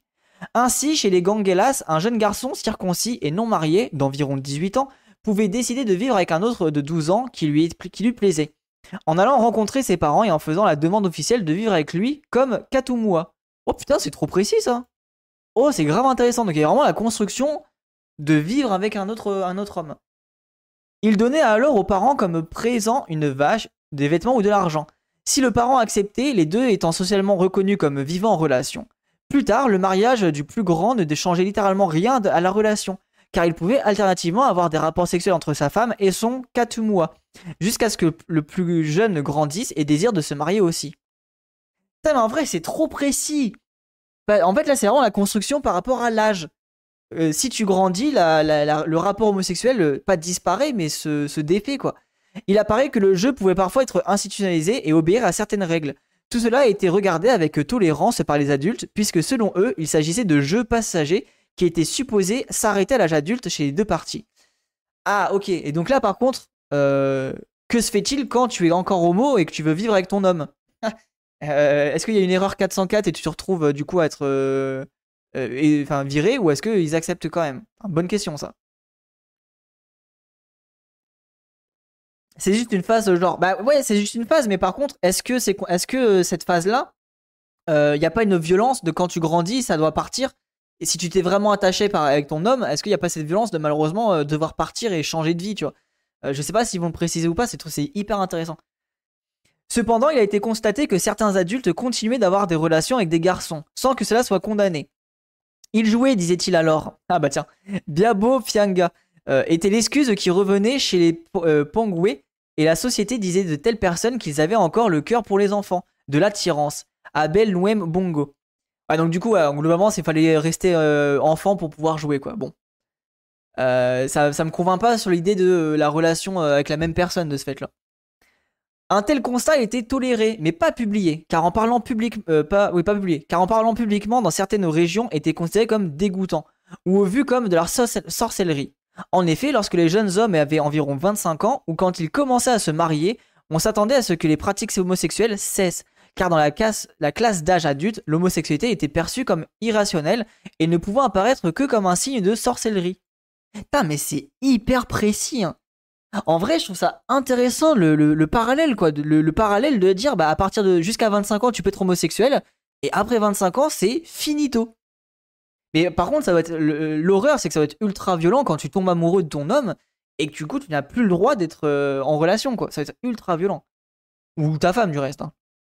Toutefois, les rapports clandestins occasionnels entre adultes et jeunes garçons suggèrent que le passage d'une classe à une autre ne faisait pas toujours avec succès. Cette situation d'adulte continuant d'entretenir des relations sexuelles avec les jeunes garçons marque l'échec de la transition qui est ainsi attendue entre le passage à individu de la classe d'âge des célibataires vers celui des adultes mariés et constituant des piliers de la société. Ouais, donc en gros, en fait, ton échappatoire, si je comprends bien, c'est tu, tu devais rester euh, enfant entre gros guillemets euh, pour pouvoir continuer euh, à, vivre avec des hommes, quoi. Ouais, là c'est particulier comme manière de vivre. Hein. la manière qu'il interprète semble brutale. Bah après, c'est la, je pense que c'est la réalité aussi, c'est la, réalité de la société. de, enfin, de cette société précise euh, dans, ce pays-là, quoi. Il ressort à ce niveau que les premières relations homosexuelles commençaient dans certaines sociétés africaines dès la grande étape de la croissance sociale de l'individu à travers les jeux érotiques. Les garçons jouant entre eux, les filles entre elles à, cause de la séparation des sexes. C'est donc une sexualité intergenre, intergender sexuality, et intergénérationnelle. Une propension spéciale aux relations homosexuelles parmi les jeunes non mariés était fréquente. L'homosexualité était souvent permissive, euh, permissive, et parfois même apparaissait comme obligatoire dans les jeux érotiques. L'homosexualité à ce stade était sinon acceptée, tout au moins tolérée. En vrai, c'est hyper intéressant le parallèle de dire que presque quand t'es enfant, c'est accepté, voire même euh, obligatoire, et quand tu passes l'âge adulte, c'est interdit, euh, voire même puni, quoi. C'est hyper précis ce décalage. Ah bah voilà, tiens, bah voilà, ça parlait des rites initiatiques. Homosexualité dans les rites initiatiques. Dans certains rites initiatiques en Afrique apparaissaient parfois des pratiques homosexuelles. Ces rites pouvaient servir à transformer le statut sexuel des individus, par exemple le rite marquant le passage de l'adolescence à l'âge adulte chez les Bétis du Cameroun appelé So, ou alors à initier les individus à l'art de la guerre, les Siwan en Libye, ou encore renforcer la cohésion sociale d'un groupe. Donc ça c'est ce que je disais, moi ça m'étonne pas le passage, en gros tu passes d'un rite, enfin grâce à un rite tu passes d'un âge à un autre et donc du coup les conceptions sexuelles à mon avis devaient changer entre les différents euh, passages d'âge quoi. Ce qui paraît en vrai, en soi, ça paraît presque logique en vrai. En effet, chez les Siwan dans le désert libyen, la pédérastie fut de plus souvent reconnue pour des fins initiatiques. Au Cameroun, le Mevungu chez les Bétis et le Koo, l'escargot chez les Bassa, étaient des rites qui comprenaient des attouchements entre femmes ayant un caractère hautement homosexuel. D'après ces adeptes, le Mevungu était présenté comme la célébration du clitoris et de la puissance féminine. Ce rite exclusivement féminin comportait des danses qui parfois auraient mimé le coït et dans lesquelles les initiés ménopausés auraient joué le rôle masculin. Ah mais c'est trop intéressant ça. Mais du coup, c'est précis que ça, veut dire que dans cette société précise de... Euh, du coup, c'est où? Au Cameroun, là? Euh, À mon avis, c'est peut-être moins patriarcal que les sociétés dans d'autres pays, tu vois. Parce que là, on est vraiment sur le plaisir et la puissance féminine. on était plus, un, on va pas dire un rôle matriarcal, quand même pas. Mais en tout cas, le, patriarcat devait être moins présent. Arrête d'être gay, grandis un peu, deviens boomer. Ouais, en vrai, c'est vraiment ça le monde qui nous propose là, ça, ça fait moins rêver. Hein. Chez les Kivaï, la pratique rituelle de la sodomie était courante et était socialement interprétée comme rendant les, jeunes hommes plus vigoureux. Dans le nord-ouest de la Zambie, le rite Mukanda, ou le rite de circoncision des garçons, était particulier. Les initiés mimaient souvent la copulation en se servant du pénis de l'initiateur le plus âgé. Cet acte était considéré comme, rendant, le sexe de l'initiateur plus fort, à l'instar de celui de l'initiateur. Ah non, l'initiandus, pardon. Dans l'autre groupe bantou voisin, Luval Bavoal, les garçons restaient nus durant toute la première phase de l'initiation où ils recouvraient la, santé après la circoncision. Pendant cette période de cicatrisation post-circoncisionnelle, ils s'occupaient en jouant avec les pénis des gardiens des loges initiatiques, les Vilombola ou avec ceux de leurs assistants, les Tulombo Lachika. ça, ça, me fait rire, je vois le. jouer avec l'épée, ça, me, ça fait penser genre comme les chats, les chats qui jouent avec des, des bâtons, tu vois. Pardon, ça me fait penser à ça, je sais pas pourquoi. Cela était considéré comme accélérant la cicatrisation et partant euh, la, guérison. Et les initiandus du novice espéraient aussi qu'en le faisant, leur propre pénis s'accroîtrait. Tous les visiteurs des loges initiatiques subissaient le même traitement. Bah, en vrai, c'est intéressant parce que du coup, là, il y a quand même un rôle. Enfin, là, il y a une vision un peu, un, peu patriarcale et euh, presque pas misogyne, mais euh, viriliste de dire que. Euh, enfin, je, suppose viriliste, je sais pas, c'est peut-être anachronique, mais de dire, ah, il faut un gros pénis, il faut qu'il grandisse, il faut qu'il soit fort et tout. Il y a quand même cette construction de. C'est la puissance sexuelle, quoi. En gros, l'homosexuel, l'objet de forme est de le jouer de la femme existence. Attends, de forme, jouer la femme existence. Oui, c'est ça. Façonner l'arme. Ouais, ouais c'est ça, un peu façonner l'arme. C'est intéressant. Ailleurs, chez les Bantous parlant le Fang au Gabon, au Cameroun ou en Guinée équatoriale par exemple, le groupe Paouin, les relations homosexuelles étaient perçues comme des médicaments pour être riches. Quoi? Ah non, comme le médicament pour être riche. Oh, je suis mort. Cette richesse était transmise du partenaire réceptif, le pédiqué, vers le partenaire insertif, le pédicon, dans une relation peigno-anale. Oh ouais, c'est ça, vous étiez sûr, c'est surtout en mode, ah tiens, comment je peux choper un petit, riche du village? Pardon. En vrai, c'est pas bien, je fais des blagues, je devrais pas en faire, mais.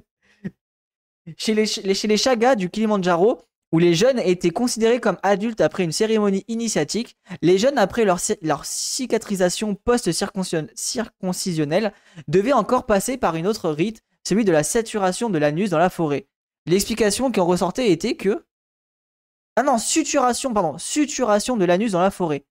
Attendez, suturation, c'est faire des points de suture? Le jeune homme initié doit s'abstenir de toute pratique homosexuelle. Une fois qu'un homme peut engendrer des enfants, lui-même court le risque, en cas de pratique sexuelle anale, de se faire engrosser ou de féconder d'un autre homme. Cela signifie par conséquent la mort puisque l'homme est fermé et qu'il ne possède pas de canal de parturition. quoi What? Oh, c'est... Non mais c'est ultra violent. C'est ultra violent. Comment il chie après? Bah justement, il ne chie pas. Waouh ah ouais, c'est vraiment. Euh, ok. Ah, c'est. Mais ouais, c'est... en fait, c'est ultra précis parce que du coup, t'as l'âge l'âge enfant, tu peux être homosexuel, tu deviens l'âge adulte, c'est finito, sinon tu, tu meurs en fait. C'est ultra précis. En fait, ce rite s'inscrivait dans la logique d'une peur sociale que l'homme en âge de procréer, différent du petit garçon, puisse être enceint ou puisse féconder un autre, situation qui aurait entraîné la mort. Ah, c'est une des raisons pour laquelle l'homosexualité parmi les adultes était mal vue, voire crainte, comme c'était par exemple le cas des Rhodésies du Nord. Ok, en gros, c'était une peur irrationnelle de euh, que l'homme tombe enceinte en fait, tombe enceinte de ce là. La vie trouvera toujours un chemin. voilà, ouais. Après, c'est intéressant de voir les, différentes, euh, les différentes situations quoi. Il apparaît donc que c'est au sens figuré que l'anus est initié et fermé. Il est fermé pour les autres hommes. Il ne peut jamais boire en compagnie d'autres hommes qui n'ont pas été initiés de peur d'être sous, de subir des pratiques anales et donc de se faire engrosser. Ok, bon. Péter la gueule du gosse né d'un trou de balle. C'est con, putain. Pour être père, il fallait avoir le coït avec les femmes et s'abstenir d'en avoir avec les hommes. Du moins entre adultes. Au Togo, les femmes qui ne voulaient pas de mari qui leur était socialement attribué étaient obligés de subir le rite d'initiation euh. C'était le cas chez les filles Moda du nord du Togo. Cependant, les analystes n'ont pas de spécifier en profondeur de quoi il s'agissait. Tout ce que l'on sait, c'est qu'il s'agissait d'un rite réservé aux femmes rebelles. à mon avis, ça, c'est rite, euh, je suppose, euh, viol, à mon avis. Hein. Parce que rite d'initiation chez les rebelles, à mon avis, c'est. Euh, je, dis, ça, j'en ai aucune idée, hein, mais ça m'étonnerait pas que ça soit ça. De tous ces rites qui viennent d'être brièvement présentés, il ressort qu'ils sont pour la plupart relatifs aux mode, modèles anciens, surtout les rites masculins. Dans les modèles anciens, l'homosexualité est le médium pour la transmission du folklore contenu dans la perception sociale du genre masculin, et constitue le second niveau de la parenté qui succède la relation mère-enfant. Cet ancien modèle était largement répandu dans les sociétés où les jeunes avaient des relations sexuelles avec les hommes et grandissaient dans le but d'avoir aussi leurs femmes et quelques amoureux de sexe masculin. C'est dire que ces rites masculins apparaissaient comme une sorte de reproduction sociale de la culture masculine et de l'idéal masculin loin des foyers maternels. voilà, c'est ça. Et du coup, euh, d'où le fait qu'il y avait un côté un peu viriliste. en tout cas, euh, dans ce que j'ai lu, euh, il y a quand même une espèce de vision un peu viriliste de, de la puissance masculine, etc. Pour l'époque, ça a dû être leur norme, et on va dire que c'est que l'expression était mieux avant n'a pas de sens. Oui, oui, bien sûr. Ah non, mais bien sûr. Hein. Euh, là, faut pas, faut pas juger de manière anachronique. Même depuis tout à l'heure, on parle de relations pédophiles, de relations euh, comme ça. Ça sert à rien d'être anachronique, ça sert à rien d'être même colon ou quoi que ce soit. Là, on est sur un truc historique, on n'a pas appliqué des termes. Euh, on peut le faire pour rigoler, tu vois, mais ça, ça n'a pas de valeur, quoi. C'est vraiment bête, quoi. C'est pourquoi ces initiations ne sont pas seulement symboliques, elles introduisent réellement le garçon dans la société. Le jeu des, Initiandus avec le pénis de leur gardien apparaît comme une sorte de transmission de certaines facultés comme la force et le pouvoir. Voilà, ça, je trouve que c'est ultra précis euh, cette vision. En effet, la taille du sexe à ce niveau, celui de l'initiateur par l'opposition à celle de l'initiandus, peut être perçue comme un signe de force, l'extrême virilité. Et vu qu'il y a un décalage d'âge, peut-être que le pénis aussi grandissait avec un décalage, tu vois. Vu que c'était des petits enfants, il y avait un petit pénis, et le, enfin, logique quoi. Il en va de même pour des rapports anneaux qui étaient supposés rendre les jeunes plus vigoureux, ou encore chez les fangs où les relations anales étaient supposées rendre riches. Tout cela reste des moyens symboliques de diffusion de pouvoir à travers le fluide séminal. Ainsi, le sperme transmis oralement ou analement représente la voie symbolique de la diffusion du pouvoir. La sodomie ou la relation pénio-anale devient la voie pour connaître et dérober le secret du maître. Pour les néophytes, ou encore le fait de jouer avec le sexe de l'initiateur. T'imagines, en vrai, voilà, là je vais faire une blague par exemple. Genre, t'imagines, tu prends une faciale et là tu as tout le savoir du, mec. Ça serait une dinguerie. Hein. Genre, t'as un mec, il a lu tous les bouquins du monde. Pouf, tu te prends une faciale et let's go, t'as. t'as, ou juste tu, bois un peu de sperme et let's go, t'as, t'as tout le savoir du gars. Ah, ça serait tellement pratique, putain. J'aimerais bien. Ah, de ouf, ah, de ouf, ça serait vraiment le feu. C'est-à-dire que la compréhension de tous ces rites, surtout les rites masculins, passe par la perception des symboles entourant ceux-ci. En effet, les rites font toujours appel aux symboles. Tout rite possède un sens symbolique dans tous les sens, dans tous ces éléments constitutifs, sans que seuls les initiés sont capables d'interpréter. Cependant, il faudrait noter que les rites ont aussi une valeur polysémique. En effet, un regard sur le rite féminin Mevugu ou le Ko montre qu'il s'agissait d'un rite célébrant le clitoris où les femmes l'admiraient et se frottaient contre lui, allant même jusqu'à le chatouiller, le masser, le nourrir d'une bouillie et l'étirer à la, longueur d'un membre, viril. Oh, oh ça c'est trop intéressant. Et l'étirer à la longueur d'un membre viril. Oh, c'est ultra précis. Les, gros clitos du coup. En mode vraiment euh, équivalente à la, puissance de l'homme quoi. Enfin, je suppose que qu'on on va, supposer qu'on est que dans des relations patriarcales. Donc on suppose qu'on fait une comparaison par rapport aux hommes. Hein. Un tel rite dans les, représentations est associé à la chasse, fécondité des femmes et fécondité de la brousse se rejoignant. En effet, il se pratiquait quand le village devenait dur, c'est-à-dire quand le gibier se faisait rare ou quand les récoltes étaient mauvaises. C'est pourquoi les menvugu étaient entre les mains des femmes fécondes et matures, vieilles, supposées être efficaces auprès des instances ancestrales invoquées. C'est la, la, raison pour laquelle euh, l'homosexualité n'y apparaît pas thématisée. Ah, c'est intéressant, ça, c'est en, gros euh, gestion homosexuelle, mais pour les ressources. Tout au plus s'agit-il d'une masturbation rituelle d'initié, tout à fait artificielle et exceptionnelle, pour l'éthos Betty, pratique magico-religieuse proche d'un plan de détresse et essayant de mobiliser les puissances de la nature et de la sorcellerie pour obtenir ce que les pratiques ordinaires ne suffisent plus à donner, la fécondité but ultime à laquelle toutes ces tentatives restent ordonnées. En vrai, c'est grave intéressant, putain. Eh, l'article est trop bien. Franchement, euh, un peu long, mais très très bon. Et en vrai, je dis ça, mais regardez, on est. En vrai, on est plus de la moitié, donc je pense qu'on va le finir aujourd'hui, en vrai de vrai. J'ai été médisant. Autrement dit, le Menvugu s'inscrivait dans le dessin d'une influence magico-religieuse pour la protection et la survie du groupe. L'élimination des maléfices, la fertilité, traduite par l'accès à une source vitale, à savoir l'élément nutritionnel, lorsque celui-ci se fait rare. Un autre fait est ici à relever c'est que tous ces rites exceptionnels obéissaient à une trilogie spatio-temporelle. La première, relative au symbolisme entourant ces rites, vient d'être soulignée. La deuxième, quant à elle, obéissait à la désignation géographique spatiale du lieu de l'initiation qui pouvait être fixe ou mobile, avec particularité que cela se faisait toujours loin du regard des non-initiés, à savoir les femmes et les jeunes enfants. Euh, ouais, vraiment, excellent, on en apprend. Ouais, ah vraiment très très bien.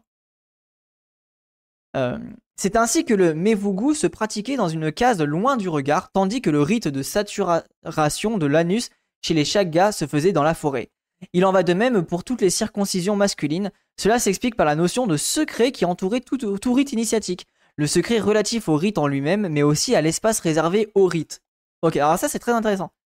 Ce secret n'est partagé qu'avec un petit nombre de personnes vraiment sûres, avec qui on entretient des relations, c'est-à-dire des membres de la société initiatique. Alors du coup, là, il faudrait que j'aille voir les sources. Et c'est intéressant de savoir comment ils ont eu ces sources-là. Euh, les marques de cette caractéristique humaine sera alors reflétées dans l'organisation des sociétés initiatiques qui, elles aussi, obéissent à cette loi du secret, tant au niveau de leur lieu de rencontre que de leur révélation, de ce qu'elles font au, cours de l'initiation. Enfin, le troisième élément de la trilogie de ces pratiques rituelles consiste à la temporalité. En effet, il vient d'être souligné que l'interprétation de ces rites sociosexuels passait par l'interprétation des symboles. Ces initiations ou ces rites, pour la plupart, pouvaient être perçus comme un moyen de transmettre aux initiés une richesse sociale. Alors ouais, j'aime bien parce qu'à chaque fois, à chaque fin de paragraphe, chapitre, il y a une euh, conclusion un peu récapitulative. C'est trop cool. Ensuite, il a été montré que ces rites ne se pratiquaient que dans des lieux socialement déterminés, lequel, en fonction des sociétés, pouvait être fixe ou mobile. C'est fort de ces deux éléments que le troisième, à savoir la période du rite ou de l'initiation s'impose aussi. C'est le corollaire des deux premiers, ces pratiques socio-sexuelles étaient émouvantes et flexibles en fonction des sociétés. Elles pouvaient se transformer au gré des périodes historiques ou alors au gré des spécificités culturelles, géographiques ou climatiques. En dehors de cette période socialement déterminée, toute pratique homosexuelle pouvait être associée, on l'a vu, à la sorcellerie ou à une pratique irrationnelle. Il apparaît au terme de ce développement que les pratiques qui étaient désignées comme homosexuelles ont une autre interprétation considérant les symboles qui leur étaient associés. Cependant, il paraît aussi que ces pratiques sexuelles ont un caractère homosexuel sans investissement d'une identité homosexuelle. Et ça, en vrai, c'est précis de le rappeler. Hein. Depuis tout à l'heure, là, on n'est toujours pas sur une identité homosexuelle. On, a fait euh, quasiment la moitié de l'article. On n'est pas du tout dans l'identité. C'est ultra précis.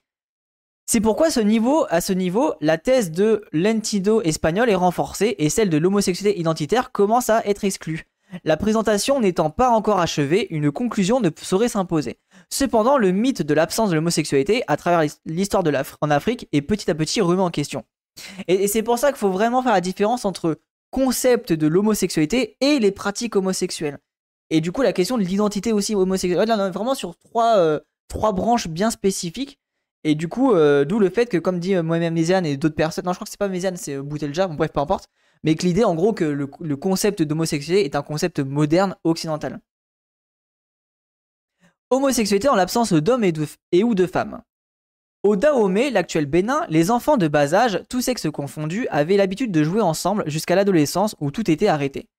Ainsi, les garçons n'ayant plus l'opportunité d'avoir la compagnie des filles et de jouer avec elles à des jeux érotiques, trouvaient la satisfaction sexuelle dans leur compagnie respective entre garçons. Un garçon pouvait alors prendre un autre, euh, un autre comme sa femme.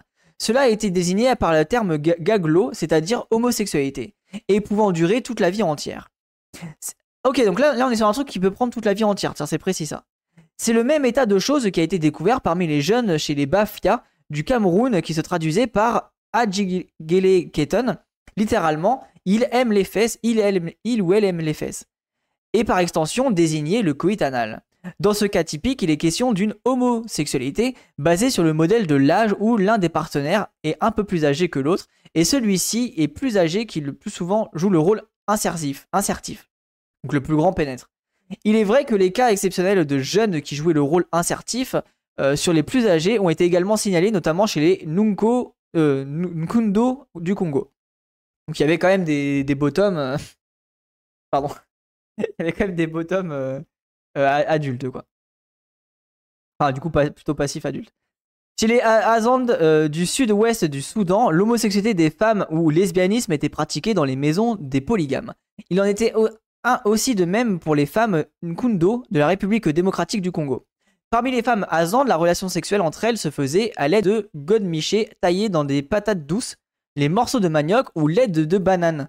Tandis que chez les femmes de Zanzibar, la satisfaction sexuelle se faisait à travers la tribadie, euh, kuzugana ou le cunilingus. Kulumbana à travers l'intromission d'un pénis en bois d'ébène, Kijiasio Mombo Ya Pingo. Mais par contre, en vrai, c'est précis parce que on a une époque où les préservatifs n'existaient pas, euh, moi, je me pose la question comment tu ne tombais pas, comment tu ne te chopais pas des, des, euh, comment dire, des, infections urinaires, des trucs comme ça, euh, en s'insérant des, des, des, végétaux. Après, je, je suppose c'était lavé, évidemment, hein, mais je me pose quand même la question de comment tu ne pouvais pas ne pas tomber malade. Cette pratique s'est aussi retrouvée chez les femmes Weiwei qu'ils faisaient en l'absence des hommes, en plus de des masturbations mutuelles Kuzonda. Ce terme est aussi utilisé pour la masturbation entre les hommes. Il faudrait noter que le lesbianisme n'était pas du tout accepté par les hommes dans ces sociétés, qui voyaient en cela une pratique dangereuse. C'est la raison pour laquelle les femmes gardaient secrète leur activité homosexuelle. Les femmes euh, kundo, issues de mariages polygamiques, affirmaient qu'elles n'étaient pas entièrement satisfaites par leur partenaire mâle, d'où l'activité lesbienne qui était ainsi pratiquée entre co-épouses. Ok, ça c'est intéressant ça. En mode euh, vrai polyamour, euh, entre guillemets. Question d'ego. Bah, bah, de toute façon, comme d'hab, il faut vraiment regarder en tête, on est dans des sociétés patriarcales, on est dans des sociétés où l'homme la femme doit procréer. Donc en fait, tu es, sur un rapport de soit la femme, elle doit procréer et du coup, euh, il faut qu'elle fasse des enfants, donc elle doit pas être lesbienne parce que sinon on ne pourra pas faire d'enfants. Ou alors, la femme doit juste répondre aux besoins de l'homme, donc elle n'a pas à, prendre plaisir elle-même parce que si elle prend plaisir sans l'homme, bah, elle se détournera du regard de l'homme c'est un peu trivial, mais globalement on est sur ça quoi. Chez les femmes hétéros où la tribadie était courante et les relations homosexuelles désignées comme chez les hommes épanga, euh, les, jeunes femmes mariées l'expliquaient par le peu de fréquence des relations hétérosexuelles avec leurs partenaires. C'était donc, contrairement à ce qui pourrait être pensé, des femmes relativement jeunes et non pas des veuves ou des vieilles femmes qui le pratiquaient. Ces jeunes femmes chez les Azandes, par exemple, étaient parquées dans des harems pour éviter l'adultère, elles étaient étroitement surveillées. La vie en cage aurait alors occasionné des pratiques homosexuelles, ce fut également le cas pour les femmes des harems musulmans en Afrique du Nord ou encore chez les femmes Awasa au Nigeria. Ça pour le coup c'est le truc qui me choque le moins. Euh, évidemment quand t'es enfermé avec des gens euh, de ton propre genre ou propre sexe, c'est logique que euh, tu, tu aies des relations homosexuelles. Enfin en tout cas ça me choque pas du tout. Les hommes n'admettaient pas les pratiques lesbiennes, cependant ils ne voyaient en aucun inconvénient aux pratiques homosexuelles avec les jeunes garçons en l'absence de leurs femmes et parfois même en leur présence. Oui bon, le patriarcat. C'est la manifestation même de la domination masculine du pouvoir de phallus. Cependant, la raison évoquée chez certains comme les Azandes euh, est que ces jeunes garçons étaient entraînés par leur maître ou mari dans les camps de guerre une fois que celle-ci avait éclaté. Ils servaient alors euh, où ils jouaient le rôle d'attribuer aux femmes dans les camps militaires, incluant aussi les rôles sexuels ou non de rôle de disciples ou suivant les, héros comme s'ils seraient attendus. Ah oui, ok, en mode euh, pendant la guerre, on va pas, on va pas amener les femmes parce que c'est un rôle de garçon de faire la guerre. Donc les hommes vont jouer, enfin certains hommes vont jouer le rôle des femmes pour combler le manque euh, des femmes durant la guerre. En effet, chez les Azandes, la pratique consistant à épouser des jeunes garçons parmi les jeunes militaires était répandue. Pour cela, ils payaient une dot aux parents des jeunes garçons à épouser, comme ils l'auraient fait s'ils avaient voulu épouser leurs sœurs, les sœurs des garçons. Euh, oui, des, en gros de la famille, quoi. Les parents des jeunes garçons étaient alors appelés par les, prétendants en les termes de Gbior et euh, qui désignent respectivement le beau-père et la belle-mère. Les garçons recevaient euh, aussi des présents et dans les couples ainsi constitués, l'usage était de s'appeler Badiar, mon amour, mon amoureux. Le rôle du garçon était, on l'a souligné, de remplir dans la journée toutes les tâches de ménage dans les tentes du camp de la nuit, de satisfaire sexuellement leurs compagnons guerriers. Cela jusqu'à ce que les dites garçons grandissent et prennent à leur tour des petits garçons pour femmes. Putain, mais en vrai, c'est ultra précis. En gros, quand t'es adulte, tu deviens homme, et avant d'être adulte, tu es en gros euh, un non, enfin t'es pas vraiment un homme, tu peux être considéré comme une femme et du coup avoir les rôles genrés féminins. C'est ultra précis. Il y a des hommes qui traînent euh, avec des filles ils couchent pas forcément avec des filles et ainsi pour les hommes. Ouais, bien sûr, bien sûr, évidemment. Mais c'est pour ça qu'il faut vraiment garder en tête la, question d'enfermement, tu vois, Madina. Vraiment, le fait que quand t'es enfermé et que t'en as pas d'autre choix, ça pas étonnant que les envies se créent, tu vois. Vraiment, je pense que la, garder en tête la question d'enfermement est importante pour aussi rappeler les relations qui se créent au sein de lieux d'enfermement. C'est donc là une sorte de reproduction socio-sexuelle instituée dans le but de pérenniser les praxis qui évitaient aux femmes de se retrouver dans les camps militaires et aux hommes de s'abstenir sexuellement trop longtemps. Les Azandes ne regardaient pas de telles relations comme impropres, car c'était faire preuve de sensibilité pour un homme que de dormir avec des garçons lorsque les femmes n'étaient pas disponibles. En vrai, par contre, stratégiquement, c'est malin, tu vois, parce que du coup, bah, les femmes, elles ne vont pas à la guerre, donc elles ont moins de chances d'être tuées, et euh, t'as quand même le rôle de, de entre guillemets, le rôle genre et femme qui quand même s'intéresse, enfin, est intégré au, sein de la guerre. En, vrai, c'est malin comme manière de penser le, la, relation. C'est pas forcément le mieux adapté, hein, mais, mais c'est malin quoi. Des cas similaires ont aussi été notés chez les Mossi du Burkina Faso et la cour, à la cour royale dès le début du XXe siècle. De jeunes garçons appelés Soronés ou pages étaient, euh, ou pages étaient choisis parmi les plus beaux entre l'âge de 7 et 15 ans. Revêtus en vêtements de femmes, des rôles féminins leur étaient attribués, incluant aussi des rapports sexuels avec le chef. Cela se faisait, les rapports sexuels, le vendredi, car ce jour, tout rapport hétérosexuel était socialement prohibé. Non mais attends, ça mais ça me termine genre, genre là, carrément, le vendredi, personne doit baiser de manière hétéro, c'est full homosexuel. ouais, let's go hein c'est vraiment. ça, me fait trop rire. Une fois que les Soronais avaient atteint la majorité, le chef leur donnait des femmes. Un tel couple appartenait au chef, de même que sa progéniture. Ainsi, un garçon issu du couple suivait la voie de son père, tandis que la fille était tout aussi promise à la Soronée adulte, tout comme l'avait été sa mère. Il apparaît ainsi que le système social de reproduction était bien manœuvré et faisait penser au système de caste, où l'on est Soroné de père en fils. À ce niveau, l'homosexualité est vue, comme un acquis, une prédisposition sociale car le Sauronné ne l'est pas, pas par goût, mais parce qu'il a été choisi à travers des critères subjectifs, mais socialement forts et signifiants de beauté dans la société Mossi. Alors ça, en vrai, c'est intéressant, parce que du coup, t'avais quand même le rôle d'être, euh, entre guillemets, haut socialement, mais par contre, ça devait être dur de subir, enfin, quand, pour les hommes qui le subissaient, ça devait être dur de subir la relation homosexuelle quand toi, tu n'en voulais pas, quoi. Parce que moi, au collège, mon homosexualité, j'étais obligé d'être plus malin que mon entourage pour aimer ce que je voulais. C'était pas, pas simple. Ah, bah, bien sûr, euh, m'a dit, ah, bah, évidemment. Le, problème d'homosexualité, notamment en Occident, c'est que bah, on a quand même des, On est une structure qui est globalement homophobe.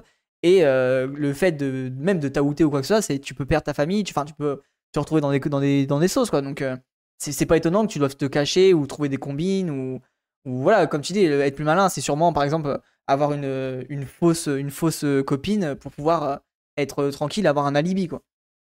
Oui, évidemment, ça, c'est un peu le problème des sociétés euh, euh, homophobes, quoi, malheureusement. Enfin, c'est le problème des sociétés homophobes. Leur choix et leur rôle étaient associés à l'interdit social d'avoir des rapports hétérosexuels le vendredi. Une fois de plus est mis en exergue la suprématie de la masculinité, car tout se passe comme si le vendredi les femmes devaient s'abstenir sexuellement, tandis que les hommes pouvaient continuer de jouir de leur plaisir en subsistant des objets sexuels. En vrai, c'est réel. J'avais même pas pensé à la, au, passage, j'avais pas pensé aux femmes, mais c'est réel. Les meufs, c'est vraiment en mode Ah bah non, les meufs n'existent pas le vendredi. Ça dégage. Il faut préciser que ce n'était pas du tout les hommes qui avaient ce privilège, mais seulement les chefs et partant les détenteurs de pouvoir qui ont par ce fait même le plena potentia engendi, le plein pouvoir d'agir sur leur sujet. Mais ça veut dire que les sujets n'avaient pas le droit de faire des relations tout court en fait. Salut à toi, euh, Calicia. Bah, t'es sur un sujet euh, assez, euh, assez précis. Trop trop intéressant et ultra précis. Les euh, Ashanti et chez les Akans de Côte d'Ivoire avaient créé au XVIIIe siècle un puissant empire guerrier où les esclaves de sexe masculin étaient utilisés comme des concubines ou des amoureuses. Une fois leur maître mort, ils étaient aussi mis à mort. Oh bah super. Euh, l'enfer. Ce type de relation dans la société Ashanti était accepté et allait même jusqu'à se répandre chez les jeunes libres qui se rendaient plus efféminés. Cette situation trouve son explication dans le fait que les Ashanti étaient une société matrilinéaire. Ah, ok. Donc là, on est intéressant, on a une relation un peu, un peu plus différente. De ce fait, il était avantageux d'être des femmes, des concubines, à cause du statut très élevé qui était attribué aux femmes, et des avantages sociaux qui l'accompagnaient. Respect, dignité, héritage. Ah, je suis mort.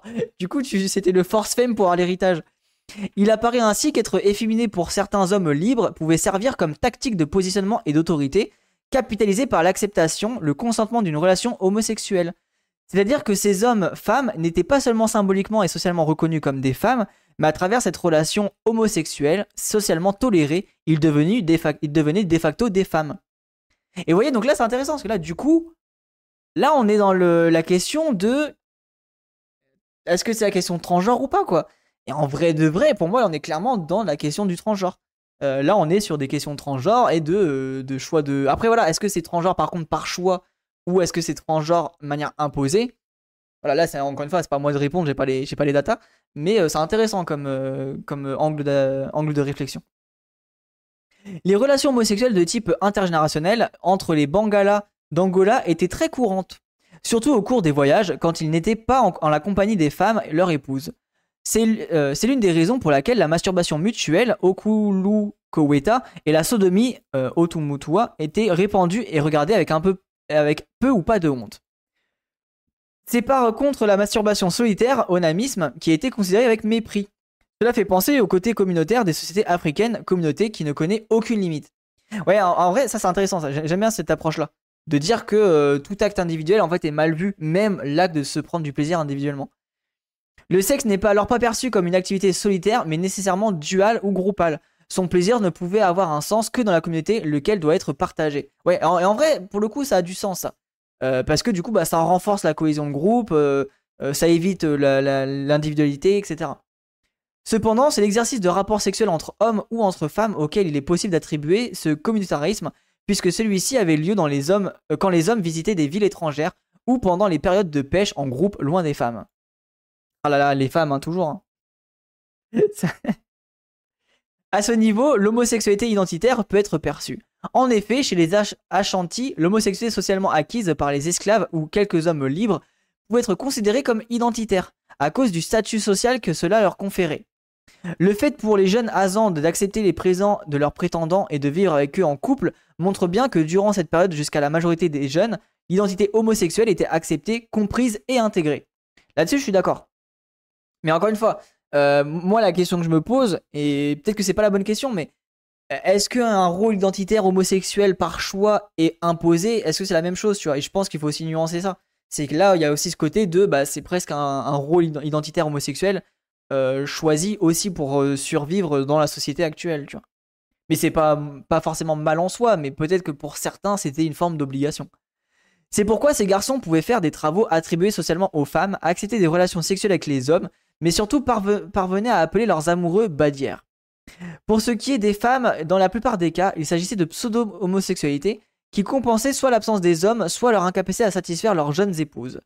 Cependant, des cas d'homosexualité identitaire couverts par des expressions aponji ou eponji pouvaient être mis en, er-, en exergue. C'est dire que dans les amitiés amoureuses entre femmes ou entre hommes qui pourraient être établies, il ressort une forte prise de conscience et de l'investissement sexuel qui entourait ces amitiés. Les amitiés.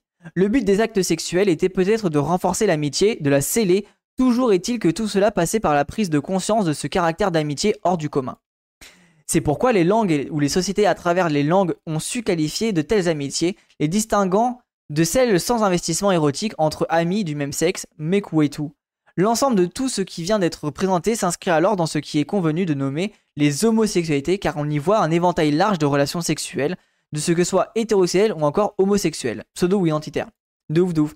Et ça, pareil, et ça je trouve que c'est un peu quelque chose qui manque actuellement en France, euh, ou en tout cas en Occident, ou en vrai, en vrai je, en tout cas en France, on va dire, parce que c'est en France euh, mon exemple, il manque beaucoup, beaucoup de différents euh, mots en fait.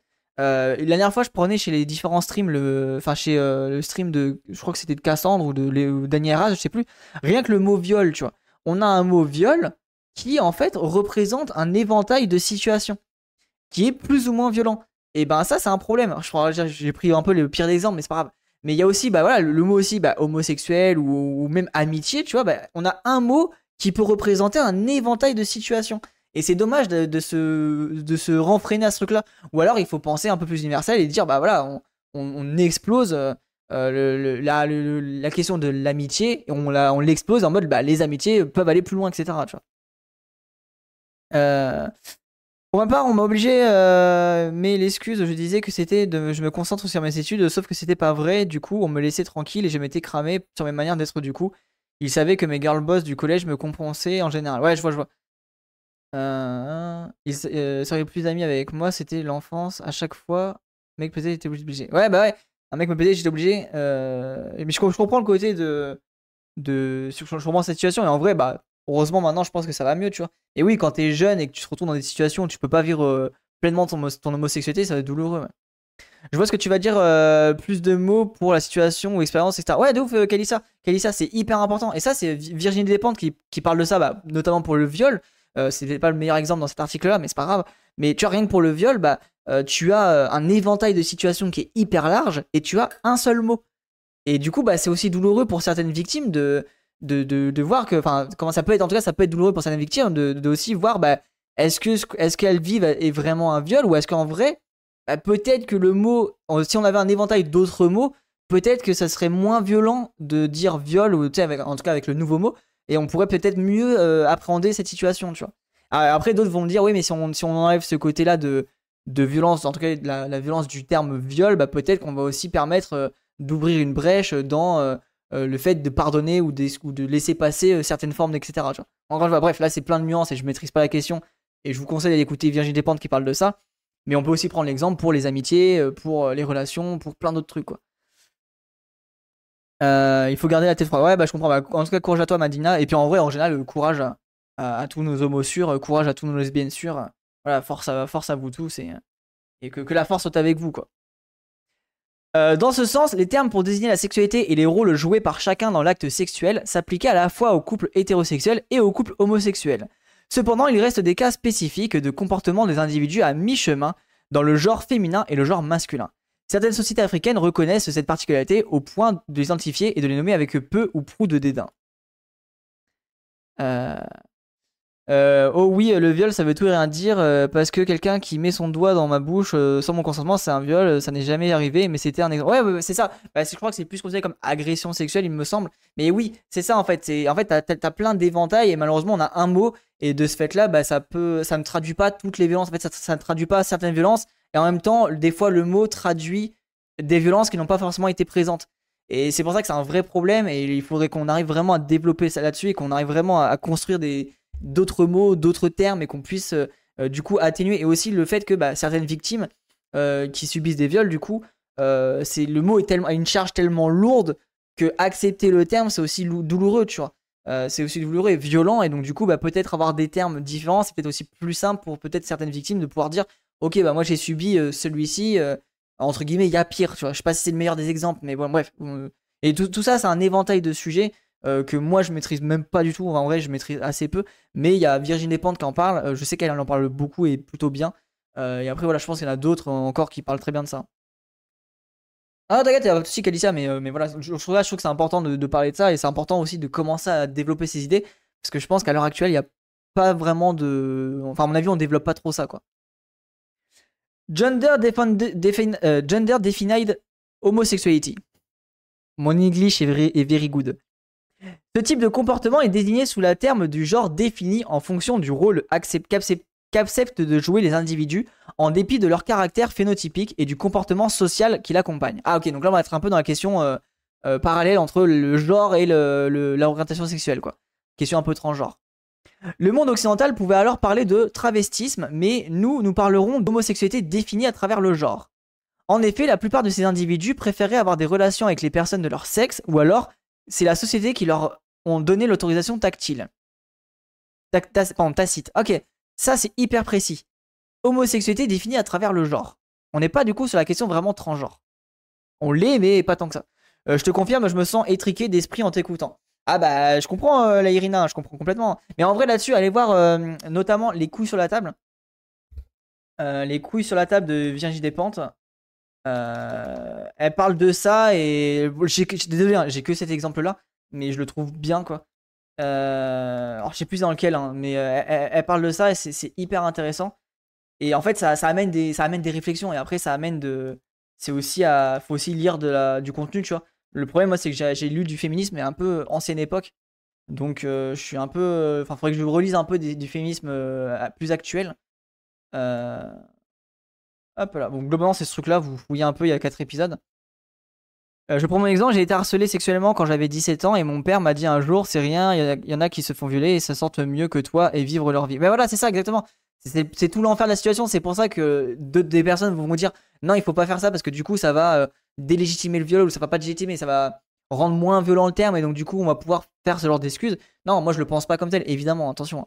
Après, ça dépend des personnes, de leur vécu, expérience, euh, etc. Moi, j'ai vécu, j'ai mal vécu mon harcèlement. Et à côté, euh, je connais une fille qui a vécu des choses similaires et elle s'en est mieux remis. Voilà. Et, c'est pour ça que peut-être qu'avoir des termes différents euh, amènerait peut-être la, manière de réparation. Le, le, le, processus de réparation serait peut-être plus simple si on avait accès à des mots qui avaient peut-être moins de charge ou moins de violence, tu vois. Et je dis ça, moi j'en ai aucune idée. Hein. Je suis pas, je suis pas, je veux dire, c'est pas à moi d'imposer, mais je me pose un peu ces questions-là. Et peut-être que, et même pour, en vrai, et même pour la question des hommes, tu vois. Euh, même pour la question des hommes, là exactement la graduation, euh, vu que la question des viols chez les hommes est assez euh, compliquée et que c'est dur de l'admettre, bah, peut-être qu'avoir d'autres termes serait peut-être plus facile de commencer à en parler. Et peut-être pas, en vrai, peut-être que c'est une question un pavé dans la mare et que ça va jamais rien être utile. Mais moi, je trouve que c'est une question qui m'intéresse et qui peut être intéressante de développer.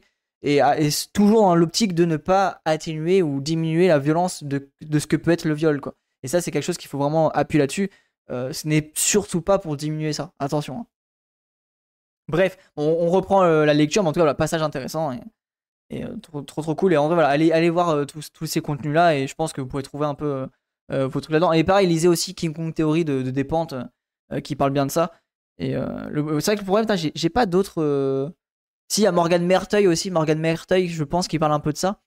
Mais c'est vrai qu'en féminisme, peut-être Angela Davis aussi. Angela Davis. J'ai pas trop de sources euh, pour le coup euh, actuelles entre guillemets euh, de notre époque quoi. Bref. Chez les Maasai du Kenya par exemple, certains initiés appellent Sipolio aimaient sortir vêtus et maquillés en femmes et avaient des relations sexuelles avec les hommes. Il en était de même de certains prêtres comme le Ganga Ya Chimbanda qui disaient de ne pas aimer les femmes et de la société accepter cela comme étant la volonté de Dieu. Et Joyce, ouais, force à toi, Kélicia. Gros, gros, courage à toi. C'est le cas aussi pour les religieux en chef des Meru, agriculteurs du Kenya qui portaient le nom de Mugawe, s'habillaient en femmes et parfois épousaient des hommes. Chez les Zanzibar, certains esclaves étaient destinés à jouer ce rôle. Ils étaient ainsi exclus des durs labeurs, bien habillés systématiquement, rendus plus efféminés. Chez les Zanzibar toujours, il existait même des rites d'inversion à travers la possession des esprits, où les hommes étaient habillés en femmes, ce sont les Mashoga. De tels rituels semblent alors marquer la centralité du genre vers l'organisation sociale et les hiérarchies sociales, aussi bien que les limites du croisement de genre deviennent les parts significatives des défis, des expressions et de, et de la réinvention de l'ordre social. Ça, eh, c'est précis, hein, du coup le genre était euh, clairement euh, présent. La question du genre. Au Sénégal, de tels individus sont désignés en Wolof Gordigen, ou des hommes-femmes lesquels fournissent de grands efforts pour mériter cette appellation, à grands renforts de maniérisme. Tout cela rappelle les femmes au souvenir de tout observateur. Il y avait aussi des relations sexuelles avec les hommes, c'est la, la, raison pour laquelle le Wolof utilise le même terme pour désigner l'homosexualité, Gordigen. Et le partenaire insertif, homosexuel ou hétérosexuel, est désigné par Yos. Le partenaire réceptif par Ubi, c'est-à-dire ouvert. Dans la province du euh, Kasaï oriental, ce rôle alternatif était appelé kitchesa, désignant les femmes ou les hommes se retrouvant dans l'édite rôle en ayant des relations sexuelles avec les individus de leur sexe. Dans le sud de la Zambie, de tels individus étaient désignés mwami, euh, dans la langue ila. Ils s'habillaient comme des femmes, faisaient des travaux attribués aux femmes, dormaient avec les femmes sans coucher avec elles. Ils étaient considérés comme des prophètes, c'est d'ailleurs la signification de leur nom. La pédérastie n'y était pas rare, cependant, elle était considérée comme dangereuse et ils craignaient les membres de la société que les jeunes garçons reçoivent les grossesses. Ah tiens, on revient un peu sur la même, euh, crainte euh, dans cette société aussi. Putain, on des gros paragraphes là, chier. C'est-à-dire que t'es un banger. Ouais, il est vraiment trop bien. Il existait aussi des cas de passage à travers les genres observés dans certains mariages de femmes, veuves et âgées, qui épousaient des jeunes filles pour lesquelles leur procure une descendance. Le choix du partenaire et de l'autre sexe était fait par le mari, c'est-à-dire la femme plus âgée qui avait payé la dot de la jeune femme. Ah, je suis mort. Les enfants issus du couple lui appartenaient alors et constituaient sa descendance. Cela se passait lorsque le mari de la veuve était mort sans lui laisser des enfants. Ce fut par exemple le cas chez les Nouer en Éthiopie. Euh, chez les euh, Yoruba au Nigeria, chez les femmes Zoulous, surtout chez les riches, chez les Nandi du Kenya, où les mari-femmes est appelé euh, Manongot Otiot, chez les Kikuyu, euh, les Vanda d'Afrique du Sud, où tel de dot était désigné par l'Obola. Le mariage des femmes était aussi une pratique courante dans le cours du Bénin. Et dans le, dans le Transvaal, en Afrique du Sud, il apparaît alors que les femmes plus âgées ne pouvaient avoir ce droit que parce qu'elles étaient parvenues à traverser le genre social qui leur était attribué. C'est comme une forme de promotion, puisque dans certaines sociétés, comme chez les Nandi du Kenya, on dit euh, Katogo, Togo, Gosta, Koma, Komostab Mouriknik, c'est-à-dire qu'elles sont parvenues à atteindre le même niveau que les hommes. Oh, let's go Tu pouvais euh, devenir la nouvelle classe homme. Tu levais des... En fait, tu complétais le... l'évolution, euh, le niveau, une fois que tu étais niveau 100, hop, tu passais une nouvelle classe. C'est l'interprétation socio-anthropologique qui peut être apportée ici. Pour traduire ces mariages lesbiens où le sexe, faut-il le préciser, n'intervenait que par personne interposée, dans le seul but de procréation, la descendance appartenant alors à la femme le plus âgée, de même que la jeune fille qui était appelée à lui vouer respect et dévouement sans aucune faille. Les hommes qui, traversaient les genres, contrairement aux femmes, avaient des relations sexuelles avec les individus de leur sexe. Euh, cela était parfois accepté comme chez les Ashanti et dans la plupart des tribus où ces comportements étaient observés. Mais parfois aussi, la sodomie était redoutée par crainte d'une grossesse ou à cause de la douleur physique que sa pratique entraînait, comme chez les Hottentots par exemple, ou encore Zambie. Mais tu vois, pareil, je me posais la question tout à l'heure des préservatifs, mais pareil, genre tout ce qui est lubrifiant. Est-ce que ça existait ou pas à cette époque-là? Euh, Bonne question, tu vois. Alors je pense que oui, à mon avis, hein, mais. À travers tout cela, il ressort que l'Afrique, dans son histoire, a connu divers types d'homosexualité. Euh, tantôt occasionnelle, tantôt identitaire, tantôt une sexualité s'inscrivant en dehors de l'orthodoxie judéo-chrétienne hétérosexuelle, avec pour particularité que chaque acte sexuel bien défini dans plusieurs sociétés était linguistiquement qualifié, donc dans une certaine mesure conceptualisé. Euh, c'était quelle époque? En gros, c'était au 19e siècle, 20e siècle, euh, euh, ouais, avant, pendant la colonisation, quoi. Ah non, plutôt pendant la colonisation, du reste. Mais au début de l'article, c'était un petit peu avant, ça parlait un petit peu avant, mais oui, globalement, c'est pendant la colonisation, 18e, 19e, 20e siècle. Somme toute, cette partie historique et analytique de la réalité homosexuelle en Afrique montre que l'homosexualité n'était pas une réalité conceptualisée dans toutes les sociétés africaines. quand bien même c'était le, le cas, les significations n'étaient pas toujours en accord parfait avec la conception occidentale. Ainsi, tandis que l'homosexualité en Occident euh, connote la symétrie relationnelle entre... Merde, pardon. Désolé. Euh, la symétrie relationnelle entre hommes et femmes et femmes-femmes, entre hommes-hommes et femmes-femmes, en Afrique dans l'histoire, elle détenait d'une orientation exclusive et temporaire en fonction de classe sociale. Les sexes n'y étaient pas conçus de manière symétrique. C'est vrai que c'est plus une question de, genre que de sexe en vrai de vrai. Hein. C'est assez intéressant ça. S'il est donc vrai que l'homosexualité a toujours été de toutes les cultures, sa perception sociale, sa désignation, son interprétation, bref, sa conceptualisation par contre, n'est pas la même dans tous les horizons sociaux. Autrement dit, désigner l'homosexualité dans l'histoire africaine ne peut se faire qu'à partir d'un compromis théorique quant à l'évaluation et la désignation des contenus relatifs à l'objet même de l'homosexualité donc en gros, tu peux pas venir avec un concept occidental, tu peux pas appliquer ce concept euh, en Afrique. C'est ce compromis qui a été tenté d'être réalisé ici. L'homosexualité étant d'abord l'identité à la lumière de la perception occidentale, pour enfin s'en détacher à travers la notion du gender defined role, ou encore à travers la notion d'homosexualité chez les Azandes ou les Mossi, où il ne s'agit en réalité que d'une étape homosexuelle, pour les individus pleinement assumés vers une autre étape, l'hétérosexualité, euh, avec au passage la reproduction des schèmes euh, sociosexuels envers les cadets sociaux et les cadets d'âge. Comment se présente l'homosexualité de nos jours en Afrique? Ah ok, donc voilà. Donc là on a vu le côté historique et là on va parler de euh, l'évolution maintenant. il nous reste 10 paragraphes, on a bientôt fini. Donc là en vrai on a la conclusion. Et je commence à avoir putain de chaud. Donc là on est là on est voilà, là on est au présent de nos jours. Donc je pense que ça va prendre on va dire à mon avis années 80, années 70 à 2020 quoi. Manifestation et facteurs explicatifs de l'homosexualité dans, les villes africaines contemporaines. Après avoir exploré et essayé de sortir la réalité homosexuelle à travers l'histoire de l'Afrique en son mythe, il s'agit maintenant de voir comment se manifeste l'homosexualité de nos jours en Afrique, mais aussi de ressortir quelques facteurs sociologiques explicatifs de cette visibilité notoire.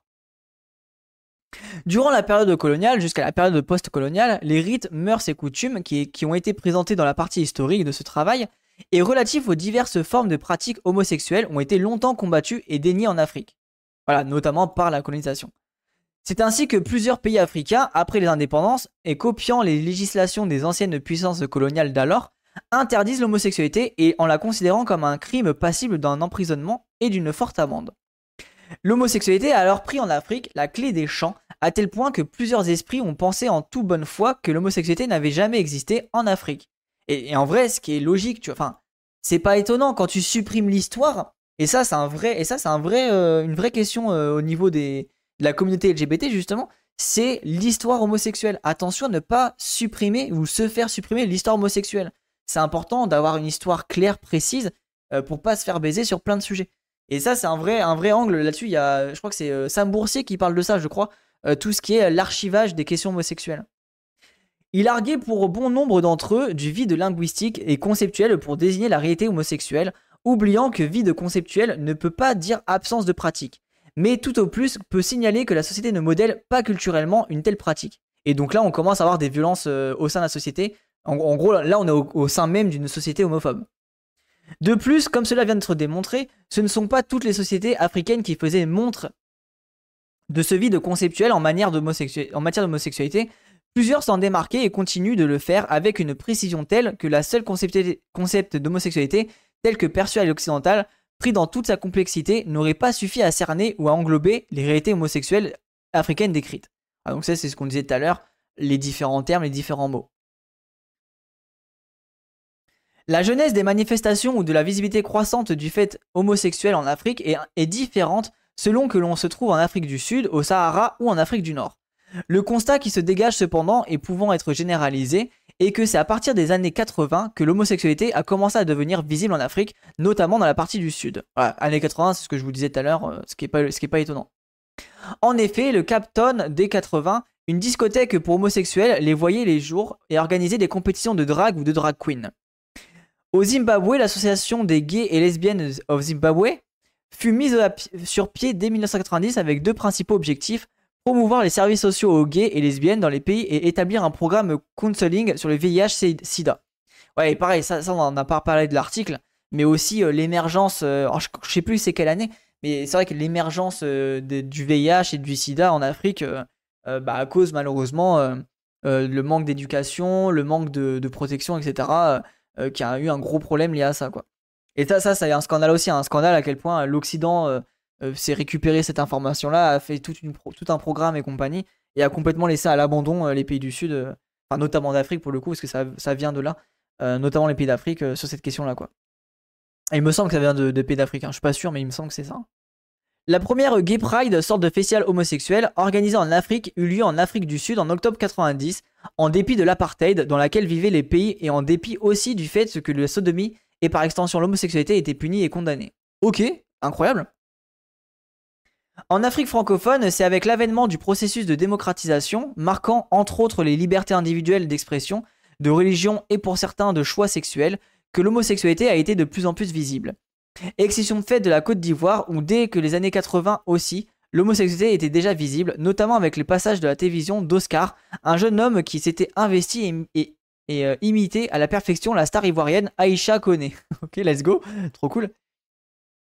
Les journaux euh, Ivoire Dimanche et ensuite Fraternité Matin emboîtèrent le pas à la télévision à travers des reportages sur le dit Oscar. Nous sommes exactement en 1982 et tout cela semble, euh, semble-t-il, avait reçu un écho favorable du public. Ok, donc Côte d'Ivoire, pour le coup, c'était plutôt gay-friendly. Tant mieux, hein. Au Cameroun, les lieux de rencontre se sont multipliés, surtout dans les grandes villes. Il s'agissait de plus euh, souvent de bars, restaurants, de boîtes de nuit. La première boîte gay fut ouverte en 2002 à Douala, capitale économique du Cameroun. Le Pacifique est fermé parce que les bailleurs des lieux voulaient y faire un autre investissement. Une seconde boîte de nuit fut ensuite ouverte dans la ville de Douala, toujours par ailleurs capitale économique. La boîte de nuit fut également fermée parce que son propriétaire, un occidental, devait retourner chez lui, laissant au Cameroun son époux. Ok, what? Mais quelle dinguerie D'après nos enquêtes, une autre boîte de nuit, le Fololo, non, le Follow Follow, est toujours opérationnelle. L'homosexualité dans les milieux gays au Cameroun est appelée euh, néologisme désignant à la fois le concept et l'activité. Ah, ok, vous voyez, c'est intéressant, voilà hyper précis, on est sur la création d'un nouveau terme. Vous voyez, alors que nous on a du mal à créer des nouveaux termes, eux, pouf, ils arrivent, paf, direct, nouveau terme, le concept et l'activité. Alors je dis eux, euh, ce pays-là en précisément, tu vois.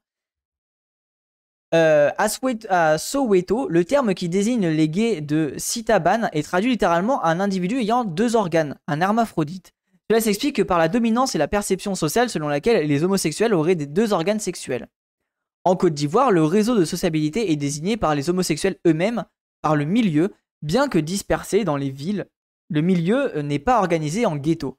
Il ne revendique pas non plus une culture gay. La clandestinité n'est pas euh, pour autant la nécessité, pas, euh, pas de régression policière spécifique, pas de stigmatisation par l'opinion publique. Le fait homosexuel suscite principalement la curiosité. En vrai, eh, c'est intéressant. en gros, globalement, Côte d'Ivoire, ça se passe plutôt bien, quoi. Attends, mais what? Ah non, c'est bon, on arrive, on arrive sur la fin. Je me disais, merde, il y a encore beaucoup de. Cette réalité n'est pas similaire dans les autres villes africaines, où l'homosexualité est réduite à la clandestinité. Au Kenya, le lieu de rencontre principal des homosexuels en ville est dans les toilettes publiques ou encore dans les cottages ou aux abords des plages dans les zones estuaires. Ça, ça, fait penser pareil à l'époque, euh, donc là on je pense qu'on est dans les mêmes années, mais euh, pareil quand nous l'homosexualité était euh, punie légalement, globalement, les homosexuels se retrouvaient dans des bars précis ou dans les toilettes publiques. Au Cameroun, les homosexuels sont contraints de vivre cachés et de se constituer en réseau fermé, restreint et pratiquement inaccessible. C'est un concept euh, sans frustration. oui, d'ouf, le nouveau concept est d'ouf, Les lieux de rencontre obéissent à des lois internes en fonction des villes avec une moindre insistance sur le type de quartier. Ils se réunissent pour se divertir comme ils peuvent et où ils peuvent. C'est pourquoi nous appelons leur lieu de rencontre les small G. G miniature, c'est-à-dire les endroits où l'on rencontre des gays, mais pas exclusivement, certains jours de semaine et certaines heures. C'est ainsi par exemple que euh, Yaoundé, le dimanche à 22h, dans un quartier de la ville, la probabilité de rencontrer un grand nombre d'homosexuels est élevée. Ils s'y réunissent dans un bar et utilisent l'expression codée la messe de 22h pour y faire allusion. Aller à la messe un dimanche à Yaoundé dans une certain bar à 22h signifie en d'autres termes faire une sortie pour s'en rendre dans un milieu gay et établir d'éventuels contacts. À Bastos au Carrefour, euh, dans un autre quartier de la ville de Yaoundé, les rencontres se font souvent le samedi à partir de 20h. Ok, donc ça, globalement, on a un peu dans la même logique qui arrive malheureusement, enfin malheureusement ou pas du reste, mais qui arrivait aussi en les questions LGBT, enfin homosexuelles en France. Les boîtes de nuit et devantures des hôtels sont aussi les lieux privilégiés de grande visibilité de l'homosexualité en action en Afrique. Il faudrait préciser que la plupart du temps, il s'agit d'homosexualité identitaire exprimée juste parce qu'elle se sent comme ça ou parce qu'on est là-dedans. là, on commence à voir l'émergence de d'identité homosexuelle avec bah, notamment on avait vu tout à l'heure la décolonisation. Tout cela, euh, tout cela montre que dans bien des cas, le marché homosexuel africain, qui a encore un devenir à cause des contraintes sociales, tend de plus en plus à s'affirmer, à s'ériger en une sorte de communauté de sous-culture. Car il suffit qu'un groupe quelconque d'individus ait un minimum de vie commune, qui soit en tant que soit peu séparé d'autres groupes, qui s'occupe petit à petit, non, qui s'occupe en petits coins de l'espace social, qui se pose les mêmes problèmes et peut-être qu'il ait quelques ennemis en commun pour qu'une culture se développe. Voilà, et oui, c'est ça. En gros, euh, parce qu'il y a une répression, tu te, crées en tant qu'identité pour créer un espèce de groupe commun et une unité, du groupe. Ce qui est globalement logique en fait. Internet en Afrique est également un autre lieu de manifestation du fait homosexuel à travers des sites de rencontres gays, lesbiens ou bisexuels. Au Cameroun, le plus populaire et le plus fréquenté est le site euh, www.cybermen.com. Le but avoué des acteurs sociaux s'y rendant est de désir de trouver un partenaire occidental de préférence qui pourra jouer le rôle de sponsor économique et enfin qui pourra faire voyager en Europe le correspondant. Let's go ainsi, l'usage d'Internet par les homosexuels en Afrique, euh, en plus de se divertir ou de faire des recherches autres, apparaît aussi comme une tactique de positionnement favorisant l'accès au mieux-être supposé se retrouver exclusivement en Occident. Ouais, donc du coup, c'est intéressant parce qu'en fait, ce, qui, est précis, c'est que le rôle, enfin, l'identité homosexuelle peut aussi être une identité de d'émancipation, quoi. Une identité d'émancipation de classe sociale et d'émancipation aussi de ton pays. Euh, si tu vis dans un pays pauvre et que tu peux avoir accès à un pays occidental grâce à, à ton identité homosexuelle, bah let's go. Les prisons sont aussi des endroits privilégiés de l'homosexualité en Afrique. Il s'agit dans la majeure partie de cas d'homosexualité situationnelle, dû, semble-t-il, à la promiscuité dans laquelle vivent les prisonniers, à l'absence de partenaires de l'autre sexe et enfin d'un mauvais traitement. Pour le dernier aspect, il ressort que les prisonniers qui sont souvent mal nourris s'engagent dans une lutte, à la, survie où les plus faibles sont rançonnés et obligés de se faire soumettre sexuellement en échange de quelques argents. Alors ça malheureusement c'est euh, classique. Hein. Euh, il y a un film qui parle bien de ça qui s'appelle Sleepers, qui est assez, euh, bon, il est assez, dur à regarder, mais je pense qu'il est important à voir. Et il explique bien cette situation. alors c'est pas des personnes noires, mais par rapport au côté un peu esclave sexuel. Et je trouve que c'est assez précis. Euh, il y a aussi un autre, euh, un autre. Euh, alors là, c'est un, peu différent. Je crois, pas quel rôle sexuel, mais là, par contre, ça parle de personnes noires. C'est When They See Us, je crois, il me semble. When They See Us. je crois que c'est en gros un. pareil, c'est un, trois, c'est trois, Afro-américains qui se sont mis en prison malheureusement à cause de bah, d'une erreur quoi.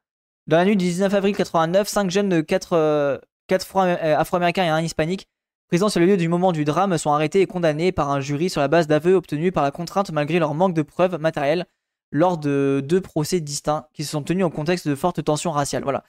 Là, en vrai, voilà, vous avez deux films différents. un qui parle plus du rapport sexuel avec euh, euh, les, trucs de forcer en les prisons, et là plus sur le l'enfer des prisons états-uniennes quand tu es une personne noire et que tu as été emprisonné de manière manière euh, euh, comment dire, haussement quoi.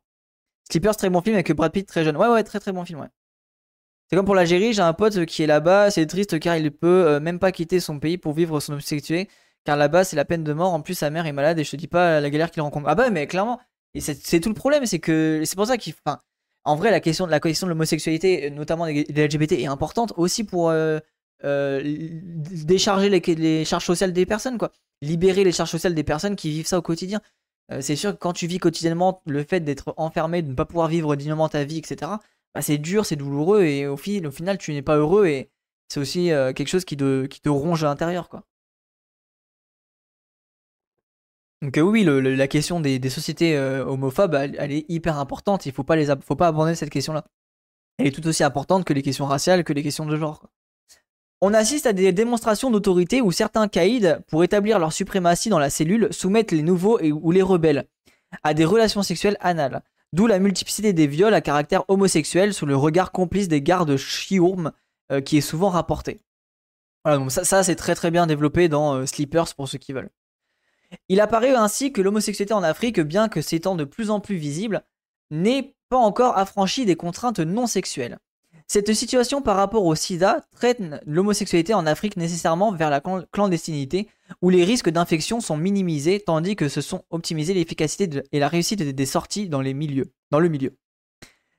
Euh, cette réussite est matérialisée par la possibilité de rencontrer un partenaire, car dans les marches sexuelles, ces marches sexuelles, on traque orgasme euh, contre orgasme, le temps étant littéralement compté. Toute cette situation euh, voue plusieurs homosexuels en Afrique à une gestion complexe de leur vie, les contraignant souvent à une double vie, voire à des vies multiples. Ah bah bah c'est un peu ce que explique Madina avec son pote en Algérie. En mode, bah, de toute façon, t'es obligé d'avoir une double vie et de devoir te camoufler. Certains auteurs, pour désigner cette double vie, ont alors parlé de stratégie de discrétion de la part de ces individus qui optent alors pour le choix d'une visibilité hétérosexuelle pouvant induire des rapports clandestins avec des hommes. Et du reste, ça, la stratégie de discrétion, si je dis pas de bêtises, je crois que. Alors, Uriel n'en parle pas dans ce bouquin-là, mais je crois que Uriel en parlait dans une de ses conférences. À ce stade, l'ensemble des normes sociales et personnelles atteignables est transformé à travers des tactiques symboliques basées sur la, la rationalité mise en œuvre pour créer une autre forme de normativité, laquelle possède une cohérence pour les individus qui procèdent par de tels bricolages et autres arrangements identitaires successifs. Cela va servir de paravent pour ne plus se heurter de front à des sanctions ou à des tensions sociales qui s'érigent contre l'activité homosexuelle dans la société. C'est-à-dire à ce niveau où ces normes idéales instituées par la, par la société et inculquées à travers la socialisation de l'individu se trouvent être supplantées par la norme du désir et de l'attirance liée à l'orientation sexuelle. La norme pratiquée est pas nécessairement pratiquée en cas de rapport sexuel non protégé. Malgré l'hostilité généralisée contre l'homosexualité en Afrique, en dehors de l'Afrique du Sud et de la Côte d'Ivoire, qu'est-ce qui peut expliquer de telles visibilités? Ok, donc là on arrive sur la fin, dernier paragraphe, un dernier gros chapitre. Mais là on parle de l'Afrique avant la colonisation. Non, là on a changé là, les paragraphes qu'on est en train de lire. Là on est sur le justement l'Afrique à nos jours là. Euh, l'article, au début de l'article, c'était euh, l'histoire de, l'homosexualité en Afrique durant, euh, avant la colonisation et pendant la colonisation. Et là, on est vraiment sur de nos jours comment ça, comment ça se traduit. Donc en gros, de nos jours, c'est 1970-1980 quoi, à 2000-2020. De quelques facteurs sociologiques explicatifs de la visibilité homosexuelle en Afrique. Les facteurs sociologiques explicatifs de la propension croissante et visible à l'homosexualité en Afrique sont nombreux. Pour les besoins de ce travail, il ne sera retenu que trois facteurs qui apparaissent capitaux. Ah, justement, ils vont, expliquer pourquoi. Le premier facteur explicatif de cette visibilité de la manifestation homosexuelle en Afrique est celui de l'influence des productions des médias, surtout des médias étrangers qui sont reçus en terre africaine. Ceux-ci irriguent d'images fortes et brutales alimentant le subconscient et l'imaginaire des Africains. Ça, logique, le, soft power, euh, évident. Loin d'être neutres, ils amplifient ou valorisent certaines représentations au détriment d'autres. Les individus les plus exposés à l'impact des médias sont ceux qui sont en mesure de se procurer des journaux, un appareil récepteur de radio ou de télévision, parfois couplé aux nouvelles technologies de l'information et de la communication. Ceux-ci, en s'y exposant, finissent par avoir un large champ de perception des réalités et schèmes de pensée représentés, qui sont pas toujours en harmonie avec les modèles de leur groupe d'appartenance. Ils sont ainsi considérés comme exutoires chez certaines populations pour combler leur insatisfaction. Euh, c'est ainsi que, par un mécanisme de catharsis ou d'identification-projection, les gens en viennent à ne plus penser et agir qu'à partir des schémas, des images et des symboles élaborés à l'extérieur de qui, faute de trouver localement des contrepoids crédibles, sont susceptibles de modifier considérablement le comportement. Et ça, là-dessus, il y a un très bon documentaire là-dessus euh, sur Netflix euh, qui est la représentation des personnes euh, transgenres dans les médias, justement. Et qui, en gros, explique que bah, s'il y avait plus de personnes transgenres, il y aurait eu justement cette augmentation des personnes trans. Alors, pas augmentation, mais cette liberté des personnes trans à pouvoir transitionner, car un modèle leur correspondait. Et malheureusement, bah, beaucoup de personnes restent dans le placard parce que ah bah c'est impossible, je ne peux pas, etc. Et du coup là-dessus, alors je sais plus comment il s'appelle le documentaire, euh, mais il y a un très bon documentaire sur la question de la représentation euh, transgenre. Si je tape représentation euh, transgenre média documentaire, je pense que je devrais le trouver. Je souhaite dire un petit mot sur la Côte d'Ivoire. Il n'y a pas d'entrave institutionnelle, mais il y a parfois des violences envers les personnes semblantes éloignées de la norme hétérosexuelle. Oh oui, bah, bah ça, de toute façon, en vrai, inefficient, malheureusement, c'est, ça me paraît pas ça me paraît pas euh, illogique, tu vois. Évidemment que dans les sociétés, enfin, surtout les sociétés euh, qui, euh, qui, comment dire, qui sont issues de la colonisation, qui sont issues de la, en gros de la, modernité occidentale, l'homophobie est présente, ça c'est évident. Il suffit que ce soit un petit peu, un petit peu chrétien, un petit peu comme ça. Ah voilà, ça c'est Disclosure le documentaire, pour ceux qui veulent. Disclosure, et c'est un documentaire qui parle de la représentation trans dans les médias. hop là. Ils s'entourent alors de l'illusion selon laquelle, dans le fond, les médias pensent comme eux. Autrement dit, dans les médias expriment tout haut ce qu'ils auraient ou qu'ils ont toujours pensé tout bas. Toujours est-il que ces modèles nouveaux que proposent les médias, dans une époque idéologique de mondialisation des cultures, sont susceptibles d'influencer d'une certaine manière les représentations. Ça, clairement, on le voit actuellement euh, avec le fameux truc de Netflix euh, qui un peu enjolive certaines relations, quoi. Pour les individus, faire comme ils ont vu dans les médias apparaît comme la manifestation d'un alibi discursif permettant de sortir de la double tactique dans laquelle sont entrés les nombreux Africains pour masquer leur vie homosexuelle réelle. Ils sont par là même encouragés par ce qu'ils observent dans les médias et par ce qu'ils croient à tort ou à raison être la réalité homosexuelle occidentale. Voilà. Et ça, c'est un peu le problème. C'est que de ce fait-là, euh, malheureusement, par le manque de, vision du monde et de différentes euh, visions de relations, bah, il peut avoir un peu, un côté idéal des relations et de ce fait-là de, subir après des violences en pensant que ces relations sont idéales et, belles en fait. Mais non, euh, comme toute relation, elles peuvent être pourries et voilà, c'est pas parce que t'es homosexuel que c'est forcément mieux. Cette visibilisation de l'homosexualité qu'on a incité dans les médias en Afrique est aussi l'expression d'une reconnaissance sociale qui se veut toujours pas dire son nom. Le flux des productions médiatiques étrangères qui se, qui se déversent en Afrique a trouvé un champ social en état de crise. La crise sociale apparaît ainsi comme le deuxième facteur explicatif de la visibilité accrue de l'homosexualité dans les sphères sociales africaines. L'Afrique est en crise, elle vit la crise depuis les années 80.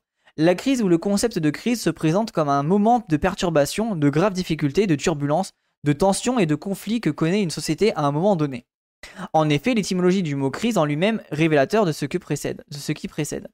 Il est issu du jargon médical qui vient du grec crisis, qui veut dire étape décisive, moment critique. C'est donc un moment décisif dans l'évolution d'une maladie, moment décisif qui à son tour détermine l'issue de l'évolution de la dite maladie. Ok, pourquoi il fait tout un paragraphe là-dessus? C'est pourquoi transposer dans le champ social, la crise est cet état qui provoque une série de déséquilibres, de, de troubles, de malheurs ou de dysfonctionnements sociaux. Au plan économique, malgré quelques indicateurs encourageants pour certains États ou à tendance, la tendance économique et à la reprise, il en ressort que cette relance est encore au niveau macroéconomique, le quotidien des individus étant pour la majeure partie stable, c'est-à-dire économiquement très faible. ça, on est d'accord, c'est globalement les, les, personnes dans les pays d'Afrique restent très pauvres. Mais pourquoi il parle de tout ça? En Afrique, donc, certains individus confrontés à la misère sont parvenus à développer des tactiques de survie. Ah ok, d'accord. Ainsi, certains homosexuels, comme c'est le cas au Cameroun, pensent que le, euh, Ndégué donne l'argent. Entendez, l'homosexualité est source d'enrichissement, de capitalisation économique pour devenir riche matériellement. Ok, bah ce qui paraît, oui, logique en vrai. Cette, croyance trouve son origine loin dans, le temps et elle place ainsi l'homosexualité comme un fétichisme fallacieux capable d'apporter les gains. En effet, chez les Pangoué, groupe Fang au Cameroun, Gabon et dans la Guinée équatoriale, l'homosexualité était vue comme une médecine de richesse on croyait que les partenaires qui se livraient aux actes homosexuels devenaient riches. Explication sociale qui ressortait venait du même fait que la solidarité africaine et du support mutuel entre deux amis, car la richesse pouvait être facilement accumulée et, amassée à deux plutôt que seul. Oui, ce qui est logique en vrai. Cependant, la croyance moderne africaine selon laquelle l'homosexualité donne de l'argent ne s'inscrit pas dans le continuum de la perception de, Pangoué. Elle se porte même en faux contre elle, car l'homosexualité à ce niveau est utilisée en guise de moyen et même de fin en même temps. Pour subvenir aux besoins des individus. La crise a poussé certains individus homosexuels en Afrique à se faire de plus en plus voir, notamment dans les grands hôtels, les boîtes de nuit, à la recherche de clients européens de préférence.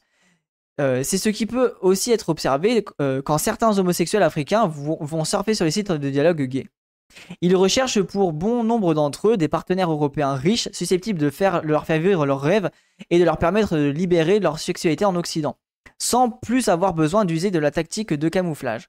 Celle-ci consiste à se doter d'un partenaire de, l'autre sexe pour masquer à l'entourage social la véritable identité homosexuelle. Le partenaire de camouflage est alors désigné dans certains milieux gays au Cameroun le nfinga, c'est-à-dire littéralement la couverture. Euh, voilà, bon, la Libye, la couverture, euh, tout ça, tout ça. Ah nickel, on a je commence à avoir mal à la gorge. Plusieurs sociétés africaines ont prohibé juridiquement l'homosexualité. Cependant, dans certaines d'entre elles, les condamnations des individus pour cause d'homosexualité sont quasi inexistantes, malgré les visibilités grandissantes des plus, euh, des plus manifestes, comme cela a été souligné plus haut. C'est pourquoi l'action répressive laxiste en rapport avec le contenu des lois qui interdisent l'homosexualité en Afrique apparaît aussi comme facteur sociologique générateur de cette propension croissante et observable à l'homosexualité. En effet, certains pouvoirs africains ont adopté une politique de conspiration, de mutisme, dans le dessein de voir banni du réel ce qui est officiellement interdit, officiellement pratiqué dans certains acteurs sociaux. Par certains acteurs sociaux. Ouais, ok, bah, la, politique de l'autruche, quoi. Pire solution. Cependant, par ricochet, ces mêmes acteurs sociaux ont pensé que les politiques étaient de leur côté et ont continué d'entretenir cette illusion à force de rumeurs évoquant l'homosexualité avérée ou non de certains acteurs politiques. Ah ouais, ok, en mode le déni, le déni global. Et du coup, on s'assimile là-dedans et on essaie de créer des. Enfin, il y a une forme de rumeur en mode, ah, regardez, l'homosexuel, il, s'accepte, mais il faut mieux pas en parler, quoi. Bon, c'est pas du tout la meilleure des solutions, malheureusement. Hein. J'ai déjà rencontré des sites de rencontres de mecs faire ça. Ouais, ça m'étonne pas, hein. en vrai, c'est, logique. Hein. La visibilité trouve sa motivation dans le fait que ces individus pensent que les politiques sont comme eux, c'est-à-dire qu'ils, sont eux aussi homosexuels. C'est pourquoi ils citent comme des modèles des exemples à suivre sexuellement. Fort de tout cela, certains pouvoirs en Afrique, en raison de leur mutisme de cette visibilisation de l'homosexualité en leur terroir, mutisme qui se manifeste par une faible fréquence des sanctions légales négatives à l'endroit d'actes homosexuels, apparaissent eux-mêmes comme ceux qui promeuvent cet état de choses. Ouais, c'est pas clair là. En définitive, l'homosexualité en Afrique à travers l'histoire ou de nos jours est loin d'être une construction mythique. C'est une réalité palpable et visible c'est le fait de vouloir nier son existence au début par, les Occidentaux, ensuite par les Africains eux-mêmes, qui relève d'une construction mythique dont le but de cet article était de démythifier, mais aussi d'essayer de donner un sens sociologique à ces manifestations dans les sociétés africaines contemporaines. Eh ben putain, quel article hein Du coup, un article de Charles Guébogo. Un article de 2006, donc on a un article un peu vieux, euh, qui a quasiment plus de 15 ans d'âge, mais bon, qui est, quand même intéressant. Et malgré le fait que ça soit en 2006, on a quand même des sites de rencontres, donc c'est assez intéressant.